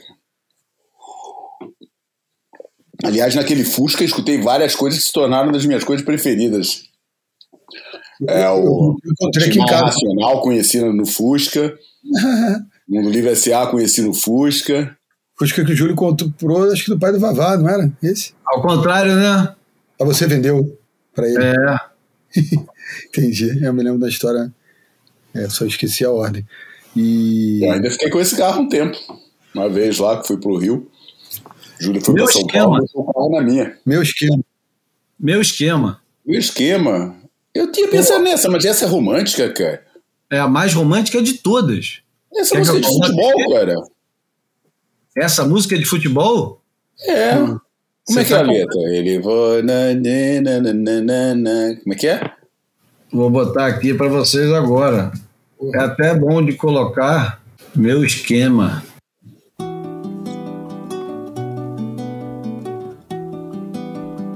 Aqui já Ah, claro, claro, claro.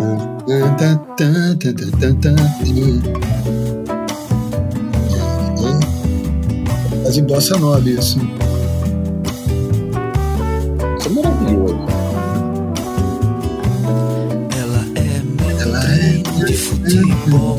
Ela é meu domingão de sol. Ela é meu esquema. Falei que era de futebol? 哈哈哈哈哈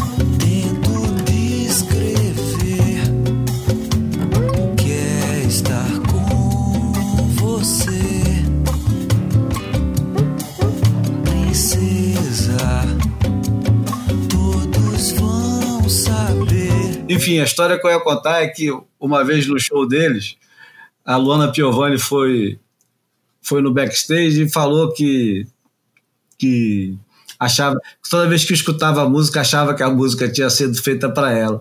E aí o, o Fred, eu não sei se foi o Fred ou se foi o Gordo, acho que foi o Gordo, irmão dele, chegou e falou assim: Rapaz, eu sempre lembro da Vera Fischer.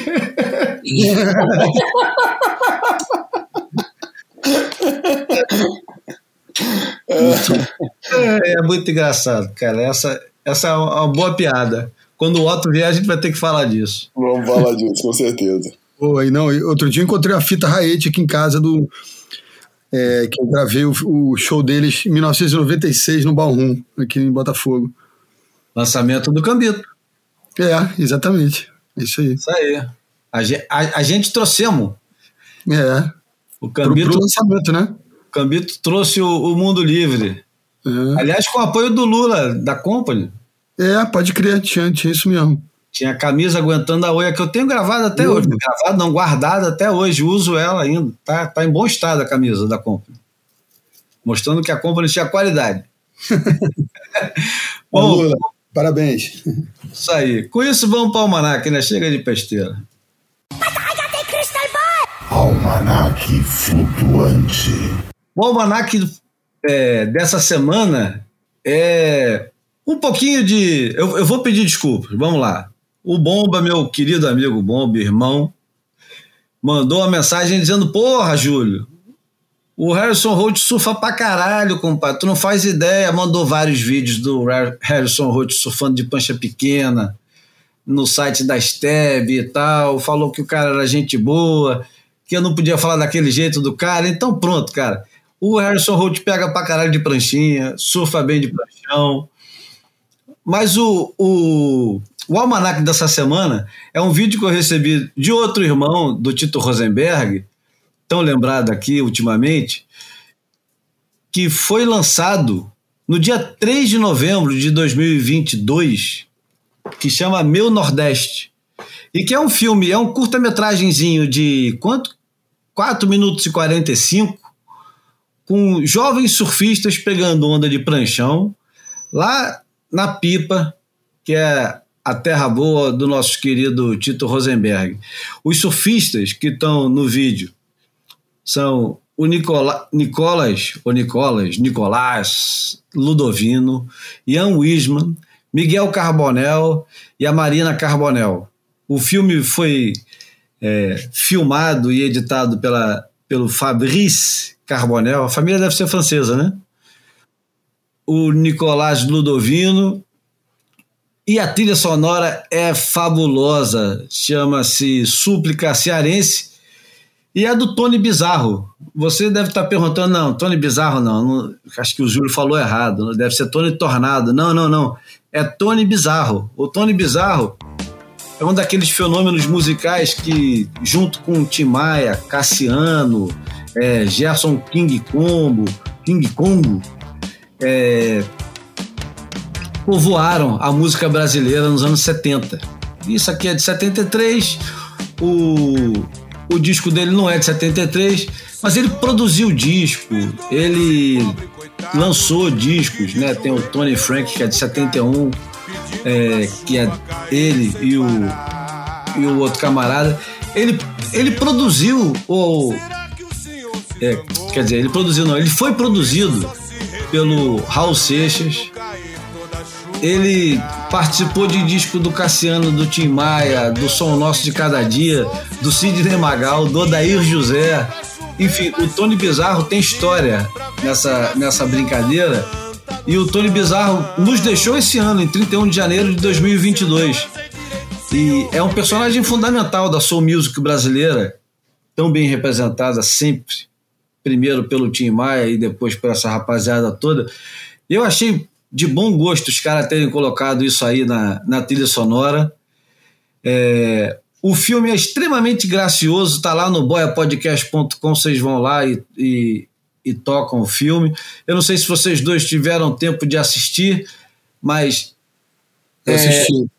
eu, eu achei Eu falei tanto aquele dia dizendo que era uma coisa teatral, que me lembrava o Marcel Marceau de Mímica, os caras em Malibu. E nesse vídeo, são umas ondas muito pequenas, mesmo minúsculas, e o pessoal caminhando na prancha com os bracinhos para baixo, porra, numa elegância, cara, sem jogar braço para cima, sem colocar os dois braços quando vai para o bico da prancha. Eu achei elegante. Os caras estão é, se divertindo e estão com o que representa para mim a elegância, que é a economia de movimentos. O que, que vocês acharam? Eu achei lindo o vídeo, lindo. Bem editado, bem produzido, a trilha é muito boa. Ficou um, pô, uma brinha muito bem acabada. Muito bom, cara. Eu achei. Tinha tudo pra eu, pra eu não gostar o filme. É, e, e, e, gostei pra caramba. Achei, pô, achei bem bonitinho mesmo. Achei bonito o estilo deles andando, sem forçar o, o negócio. Aquele.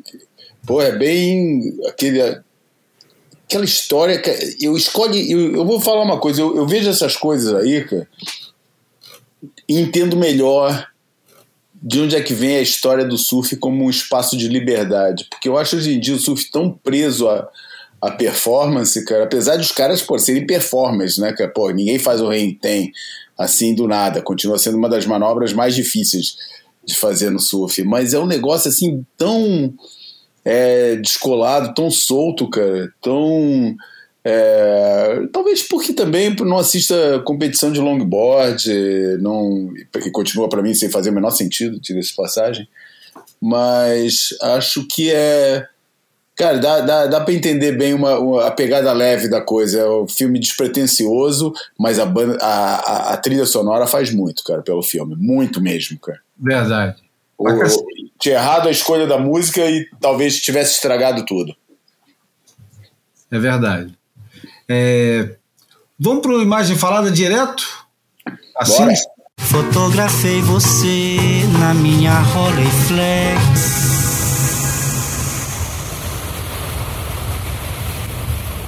O imagem falada de hoje é a capa da revista Cruzeiro, do dia 29 de agosto de 1973. É o número 35 e traz na sua capa a manchete Copa de 74, os campos de batalha na Alemanha. Mequinho, cheque ao rei. Caramba, e, Mequinho. E é tempo de surf. E falando em surf, o único surfista que vinha à cabeça naquela época, em 1973, era esse camarada sorridente e dentuço que está aqui de cabelos compridos na capa, que é o Rico de Souza. Ele tem uma prancha no colo e tem uma bela morena segurando uma clássica monoquilha rico, com o símbolo dele clássico enorme e com as letras lindíssimas. Todo mundo sonhou em ter uma prancha dessa do Rico. E quem não sonhou porque não pegava onda nessa época? E aliás, ele está fazendo é, réplicas das pranchas antigas. E eu vejo lá no Instagram dele, toda semana ele entrega uma. Elas parecem muito bem acabadas. Super bem, né? Um acabamento e lindas as pranchas. E essa prancha que ela está segurando, a prancha amarela com airbrush é, um pouco. Uma, uma coisa meio avermelhada, com e tem um pinstripe preto na prancha inteira marcando a outline. É uma prancha linda. E a mulher também está com um casaco amarelo. Como eu, sonhava ter, como eu sonhava ter uma prancha dessa no meu tempo de moleque, né? Porra. E isso isso tá com pinta de ser, cara. É engraçado. Parece ser na Urca. Não é não, Bruno? É, tem muito de Urca ali mesmo. Parece ser na Urca. A gente não perguntou pro Rico. Aquele mas morrão isso... lá atrás? É, porque o único lugar que teria um morro desse aqui no Rio para fazer uma foto seria, eu acho, na Urca, cara. Aonde mais poderia? Não é no Diabo, porque não tem esse morro ali perto do Diabo. No, eu achava no... que a foto era em Niterói, cara. Algures em Niterói. Será? Ah, é, tem uma cara de praia vermelha um pouco esse canto, né? Eu acho que eu, eu, eu, eu arriscaria a Urca, né? Vou perguntar para ele. Cada um aposta numa. É, quem não, ganhar faz a. Faz a, a, a faz, que, que, aliás, quem ganhar não, não faz nada, né? Não faz nada. Não, Quem, a quem- tiver o palpite mais longe, escreve o texto de, apre- de apresentação do episódio. A montanha lá atrás parece cair na ponte, pô. Ah, não, mas isso com certeza não é. Eu sei. E o Rico, nessa época, era bicampeão brasileiro, né? Ele tinha ganho os dois primeiros festivais brasileiros de Ubatuba. Ele tinha ganho em 72 em 73. Eu tô falando besteira, Bruno? É, é isso, Não, né? É exatamente isso. É, foram os Ué. primeiros campeonatos de. O de... primeiro que ganhou não foi Marquinhos Berengue? Não, ele ganhou o terceiro, ou, o terceiro e o quarto, ou o terceiro ou o quarto. Ah, Mas tá. os dois primeiros quem ganha é o Rico. E quando eu tava, quando eu o entrevistei para o 70 e tal, a gente pediu para ele fazer uma réplica da prancha que ele ganhou o campeonato de 72. E era, eu acho que era uma Diamond Tail 6 ou 6 e 2, acho que vermelhinha. Enfim, o Rico nessa época representava o surf. Então, como estava escrito é tempo de surf na capa do Cruzeiro, que era uma revista de circulação nacional, uma revista, eu acho que importante, junto com a Manchete, uma revista de atualidades, né? Isso. E, e o Rico era e ainda é sinônimo de surf. Aliás, quem não assistiu o, o documentário dele, eu acho que tem gratuito para assistir no YouTube. Se tiver, a gente coloca no boiapodcast.com. Vou deixar o Bruno É, falar um pouquinho. Não, com o nome que, que comprova esse valor histórico dele como personagem né, para o surf. Surf é coisa de rico, né? ah, que... Trocadilho infame, mas está justificável. Ah, eu me lembro, inclusive, não é nenhuma coisa do Rico, é uma coisa que o Bocão contava, que eu acho que eu já falei uma vez aqui, mas acho que tem contexto para repetir. Uma era tão romântica que os caras faziam o campeonato de dia e a galera só sabia das notas numa reunião que acontecia no centro da cidade de noite, que a galera ia jantar e aí eram, eram expostas as notas do, do dia de competição é, num evento noturno, toda noite. E sobra romantismo para essa época aí e não é à toa que o Rico era identificado com, com, com esse período que ele estava meio adiantado em relação a todo mundo. Ele, ele falava um, um pouco mais que todo mundo e já estava muito engajado também. João? Cara, o que eu, o que eu lembro do, dessa. Eu vejo essa foto, cara, e vejo a cara do Rico. A única coisa que eu lembro é, é da, da, da, da aparição dele no, no, num clássico filme de surf dos anos 70, que é, os, que é o, o Adventures in Paradise, em que os caras dão um plano numa bunda. E daí dão um plano na cara, um grande plano na cara do rico, lambendo assim a cara, fazendo assim uma cara de porra. é muito engraçado esse momento, né? Porque ele tinha aquele dente quebrado, aquele, aquela figura dele aparece, é, é um dos momentos bons de humor de, desse filme. E é exatamente essa cara que ele tá. Por isso deve ter sido bem nessa época mesmo, que ele devia estar na Austrália. E, e, e como sempre, né, cara? O Rico parece que nasceu conectado, né, cara? É um cara que pô, conhece todo mundo em tudo que é lugar, né? E, e, e você não conhece nenhuma história do Rico não sendo assim, né, cara? Parece que até no filme dele não tem nenhum momento em que ele parece deslocado do negócio. Ele parece sempre central, né? Parece que já nasceu central na história, já nasceu conhecendo todo mundo, tendo essa rede gigantesca de contatos que ele tem. É, é, é alguém que porra, parece que nasceu com o destino dele já, já todo realizado. Cara. É, é, é predestinado, né? É. Bom, acho que a gente. Tá faltando alguma coisa a gente já pode ir pra porta? Não, tá faltando eu dar um, mandar um beijo, um abraço pro Tito Rosenberg, que a gente citou ele aqui. E, pô, é nossa. É, não digo eterno, eu digo permanente. Tô com saudade do Tito nesse é, programa, cara. Permanente referência, né? É, cara, pô, parece. Pô, vamos deixar. Se a gente não chama o Tito pra cá, eu vou começar a chamar o Tito do nosso companheiro de, de Covid, que, porra, que vamos convir, né, cara? É um negócio horroroso, né? De chamar alguém. Mas a verdade é que ele estava presente com a gente na época do Covid e depois sumiu, né, cara? Porra, tô com saudade dele, cara. Não, vamos convidá-lo para fazer o 1974. Saber o que, que ele tem para Como deve ter história para contar de 74. Então, aliás, Copa da Alemanha, né? Imagina, será que ele estava lá na Europa nessa época? Justamente eu sou o único cara, eu devo ser o único cara que lembra do hino da, da, da, da, do, da seleção da, da, da, Copa da Alemanha, que eu achava é, muito, então, então deixa eu já dizer. Era derrotado, né? Já era um tom assim, era uma levada, depois daquele tom celebratório do, dos 90 milhões em ação. Porra. Aquele, aquele coisa, Brasil na Alemanha, tetracampeão, já não era, né? Eu, eu sou um pouquinho mais novo, cara, e outro dia eu me dei conta que uma das primeiras memórias da minha vida é da Copa de 74, que eu vi o jogo no- na casa de uma- uns amigos dos meus pais, e eu me lembro só da. da- eu, eu devia ser tão pequenininho, tão bebê, que eu me lembro da perna das pessoas. Eu não me lembro do jogo da, da Alemanha e da Holanda, mas eu me lembro do- dos meiões. Eu vi a vida sob o ponto de vista de uma criancinha muito pequenininha. Então, eu me lembro como, como se fosse uma- um mundo de gigantes para mim. É, eu me lembro só Tava em apartamento. Portugal, cara. Eu lembro de dois momentos da Copa de 74. De chegar em casa e a minha mãe, entusiasmada, que a minha mãe, não sei porquê, era fã do Rivelino. E falar. O Rivelino fez um golaço e não sei o que. Eu ficava esperando o jornal inteiro para ver o, show, o gol do Rivelino contra a Alemanha Oriental, no, no meio da barreira. E lembro de estar assistindo, já em Portugal, passando férias, o gol, o jogo da, da, da, da com- com Holanda, que eu não estava porque eu, eu, naquela época eu- a memória ma- uma das memórias mais antigas que eu tenho na minha vida é os meus pais me acordando no meio da noite para para soltar uns rojões que eles tinham comprado. Eu nem entendi o que estava acontecendo, eu tinha cinco anos na época, cara. mas era soltar uns rojões porque o Brasil tinha sido campeão em 70. E, e, e ver aquele jogo para mim foi muito estranho, porque eu não achava que o Brasil perdia, cara. Eu achava que o time só ganhava, cara. Ou ganhava ou empatava, porque né, a gente empatou os dois primeiros jogos da, da- da- dessa fase, né, dois jogos horrorosos, aliás, dois 0 a 0 tenebrosos, né? cara. A, gente até com o Zaire jogou mal, né, cara, naquele, naquele Mundial.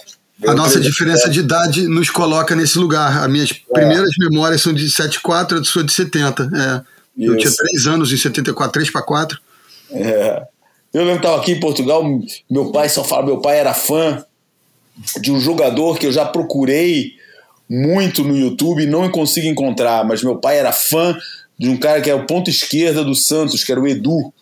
Pô, jogava muito. Claro, companheiro de Pelé, né, porra? eu, lembro É. de- eu sempre, eu lembro que ele jogava muito e que meu pai era muito fã. Eu nessa época era fã de, do, do Leivinha, que o Leivinha eu achava o maior craque da seleção da época. Palmeiras, né? É, é. Pô, academia, academia casca grossa, cara, fazia gol de cabeça de tudo que era jeito, cara. E eu lembro, lembro da expulsão, de não entender nada da expulsão do, do, do Luiz Pereira, cara. É, daí entrou o segundo gol, eu falei, pô, mas quando é que a gente vai ganhar o jogo? Enfim. Vamos voltar para 73, porque a gente está indo para a porta, e como vocês sabem, a porta sempre é um lugar muito difícil para a gente, porque a hora de despedir é uma hora, uma hora de nostalgia. Eu vou falar aqui que 1973, para a música brasileira, foi um ano do cacete, porque foi o ano, por exemplo, que a turma do Nordeste, e a gente já falou meu Nordeste quando no Almanac, já falamos do, do Cauã Costa, então o Nordeste está presente porque o Nordeste, no final das contas, é quem salva o bananão, né? E o, o primeiro grande disco do pessoal do Ceará, Edinardo, lembra dessa turma, né, João? Claro. Edinardo, Tete, Roger, Rogério, eles lançaram um disco que era Meu Corpo, Minha Embalagem, Tudo Gasto na Viagem. Né? É, mas melhor ainda foi o primeiro disco do Fagner, Raimundo Fagner, que virou um conservador, inclusive votou no, no- no nosso psicopata em, em- no trono. O primeiro disco do Fagner chama Manera Frufru Manera, que é um LP meio fundador também daquele som do do do Agreste, né? Quer ver outros álbuns de 1973? Pérola Negra do Luiz Melodia. Eu quero botar meu bloco na rua do Sérgio Sampaio. Krieg Rabandolo, que vai ser a nossa a gente tirou a nossa música Ouro de Tolo, que vai encerrar o Boia, desse clássico do Raul Seixas, que, segundo o Zé Cabaleiro, é um tratado rock and roll do baiano Raul Seixas, fã de Elvis é, e Luiz Gonzaga. Secos e molhados, é, Walter Franco lançou ou não. O Milton Nascimento lançou Milagre dos Peixes. Caetano lançou Araçá Azul. Gilberto Gil. Disco que tem até, acho que tem o recorde de devoluções. Mas o pessoal comprava e devolvia, cara, achando que estava estragado ou não sei porquê. Um, um, um, ano de experimentações, né, João? O pessoal é. experimentando todo tipo de sonoridade. Você vê a riqueza que é de tudo que eu falei aqui, quantas sonoridades diferentes existem. O Gilberto Gil lança Cidade de Salvador. O, o Chico, em parceria com o cineasta Rui Guerra, lança Calabar. E que, aliás, o, o disco ia chamar Chico Canta Calabar, mas foi vetado porque aludia ao comando de caça aos comunistas. Já naquela época já assombrava o pessoal. Você vê que o negócio não é novo. Naquela época o pessoal já era assombrado com isso. Mas tem muito mais. Tem Canto por um Novo Dia da Beth Carvalho. Tem o, o primeiro álbum do do. Como é o nome dele? Elton Medeiros. Tem. Deixa eu ver o que mais. Eu tô lendo aqui, né? Você tá brincando? Tem.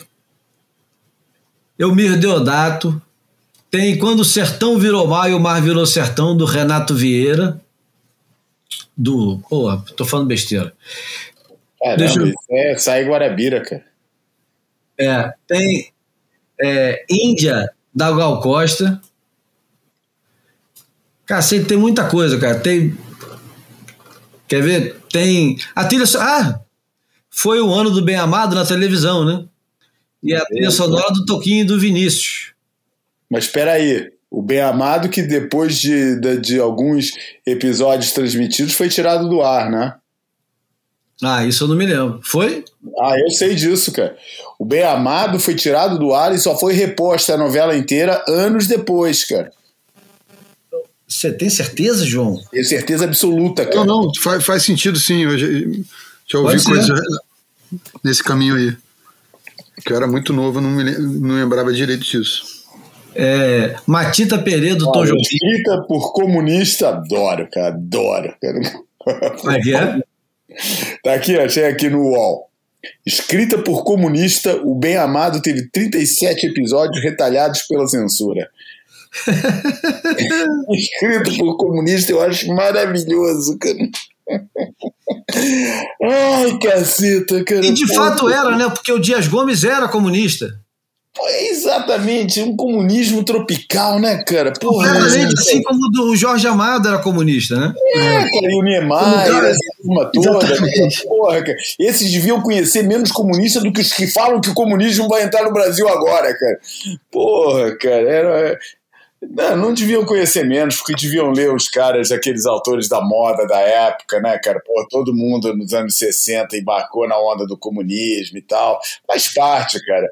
Era uma, você usava a roupa do comunismo como quem usava outra coisa qualquer, né, cara? Pô, não tem o menor sentido das coisas, mas enfim, cara, pô, é muito engraçado. Foi isso mesmo, foi censurado, cara. E depois só passou integralmente anos mais tarde. Eu sabia disso, cara. Eu tinha essa, essa ideia. Saramandaia foi, foi, foi, foi censurada. E as trilhas sonoras eram fantásticas, hein? É fantásticas, cara. Fantásticas. Porra, sabe que disco que eu descobri na, através da trilha sonora de O Bem Amado, cara? Caravanserai. Melhor disco do Santana. Também acho. Melhor disco do Santana. Sempre que tinha uma parte de suspense lá no, no Bem Amado, entrava Caravanserai, cara. Bom, outros discos de 73, Matança do Porco, do Som Imaginário, Fotografias do Taiguara, primeiro disco do Terço, é... Secos e Molhados já falei, Sérgio Sampaio já falei, Terra do Sá Rodrigues e Guarabira. Cara, é muita coisa boa. Nervos de Aço do Paulinho da Viola, cara. Porra. Nervos de Aço, música do Lupicínio Rodrigues, né? É, Odair José, Novos Baianos FC, Nelson Cavaquinho. Cara, o, o álbum do Nara Vasconcelos, chamado Amazonas. o álbum Origens do Martinho da Vila. Não é brincadeira, não. O, o ano de 1973 foi é, muito rico para a música brasileira. E a gente escolheu o Ouro de Tolo, do Raul Seixas, para terminar esse boia. Eu esqueci de mais alguma coisa? Esqueceu de nada. Esqueci de nada. Né? Não, sabe o que eu esqueci? A gente não falou absolutamente nada do surf no, no, ano de 73. Não falamos do campeonato do Pipe Master que o Gary Lopes ganhou.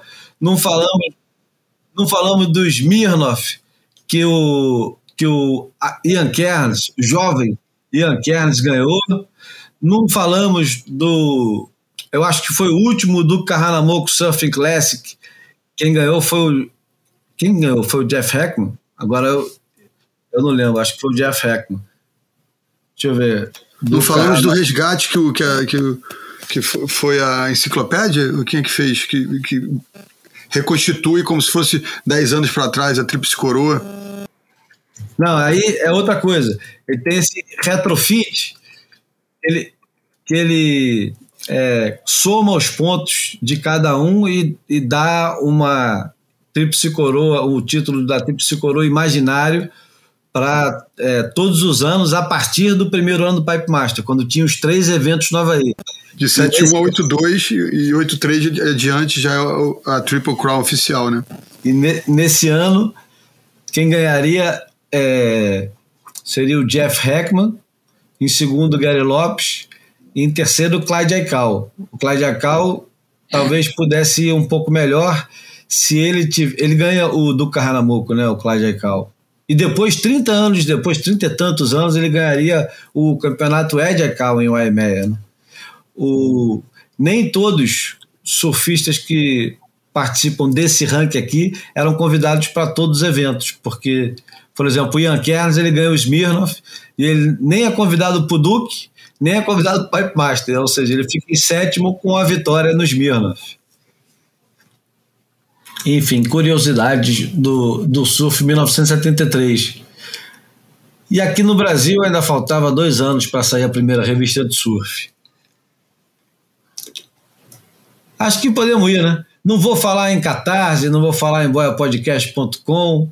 Vocês se virem aí com o que vocês lembram do último Boia. E a gente aproveita para se despedir. Então, vou te liberar, João. Você é o primeiro que tem que ser liberado, que já é já mais de três horas da manhã. É, eu já consegui. Eu, eu devo dizer que eu consegui gravar esse podcast, fazer um arroz de pato, jantar o arroz de pato. porra, meu herói. meu herói, porra.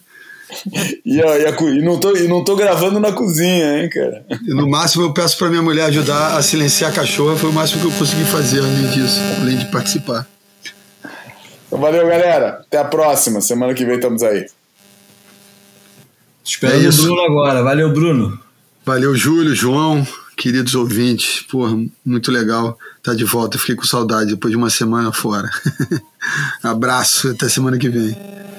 Bom, a gente tenta lembrar o que faltou do 73 desse aqui. No próximo do 74, vamos terminar com o Ouro de Tolo. Muito obrigado. Esse foi o Boia número 173. Até a próxima terça-feira. Ouro de Tolo, do Raul Seixas. Abraço, pessoal.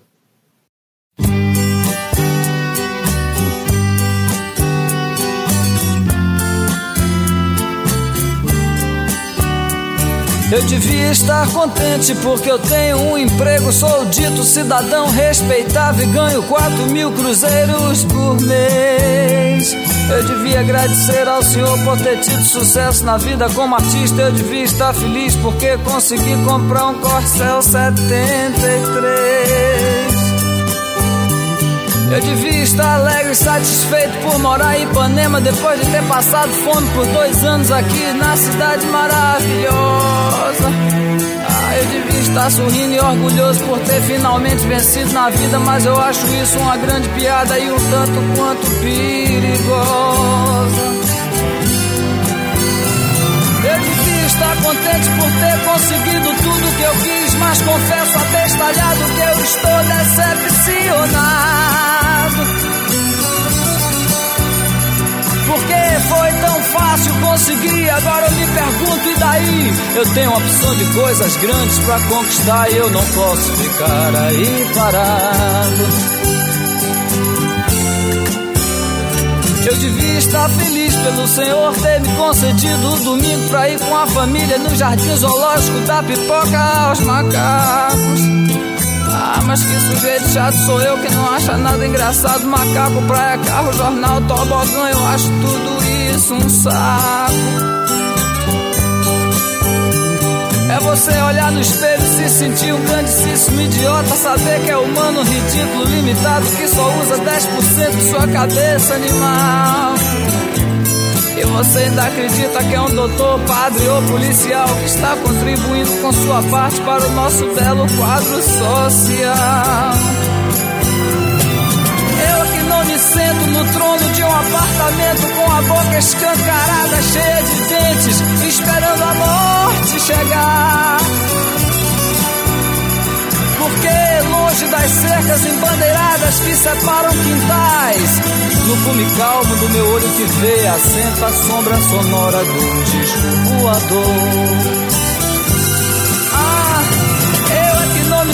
No trono de um apartamento com a boca escancarada, cheia de dentes, esperando a morte chegar.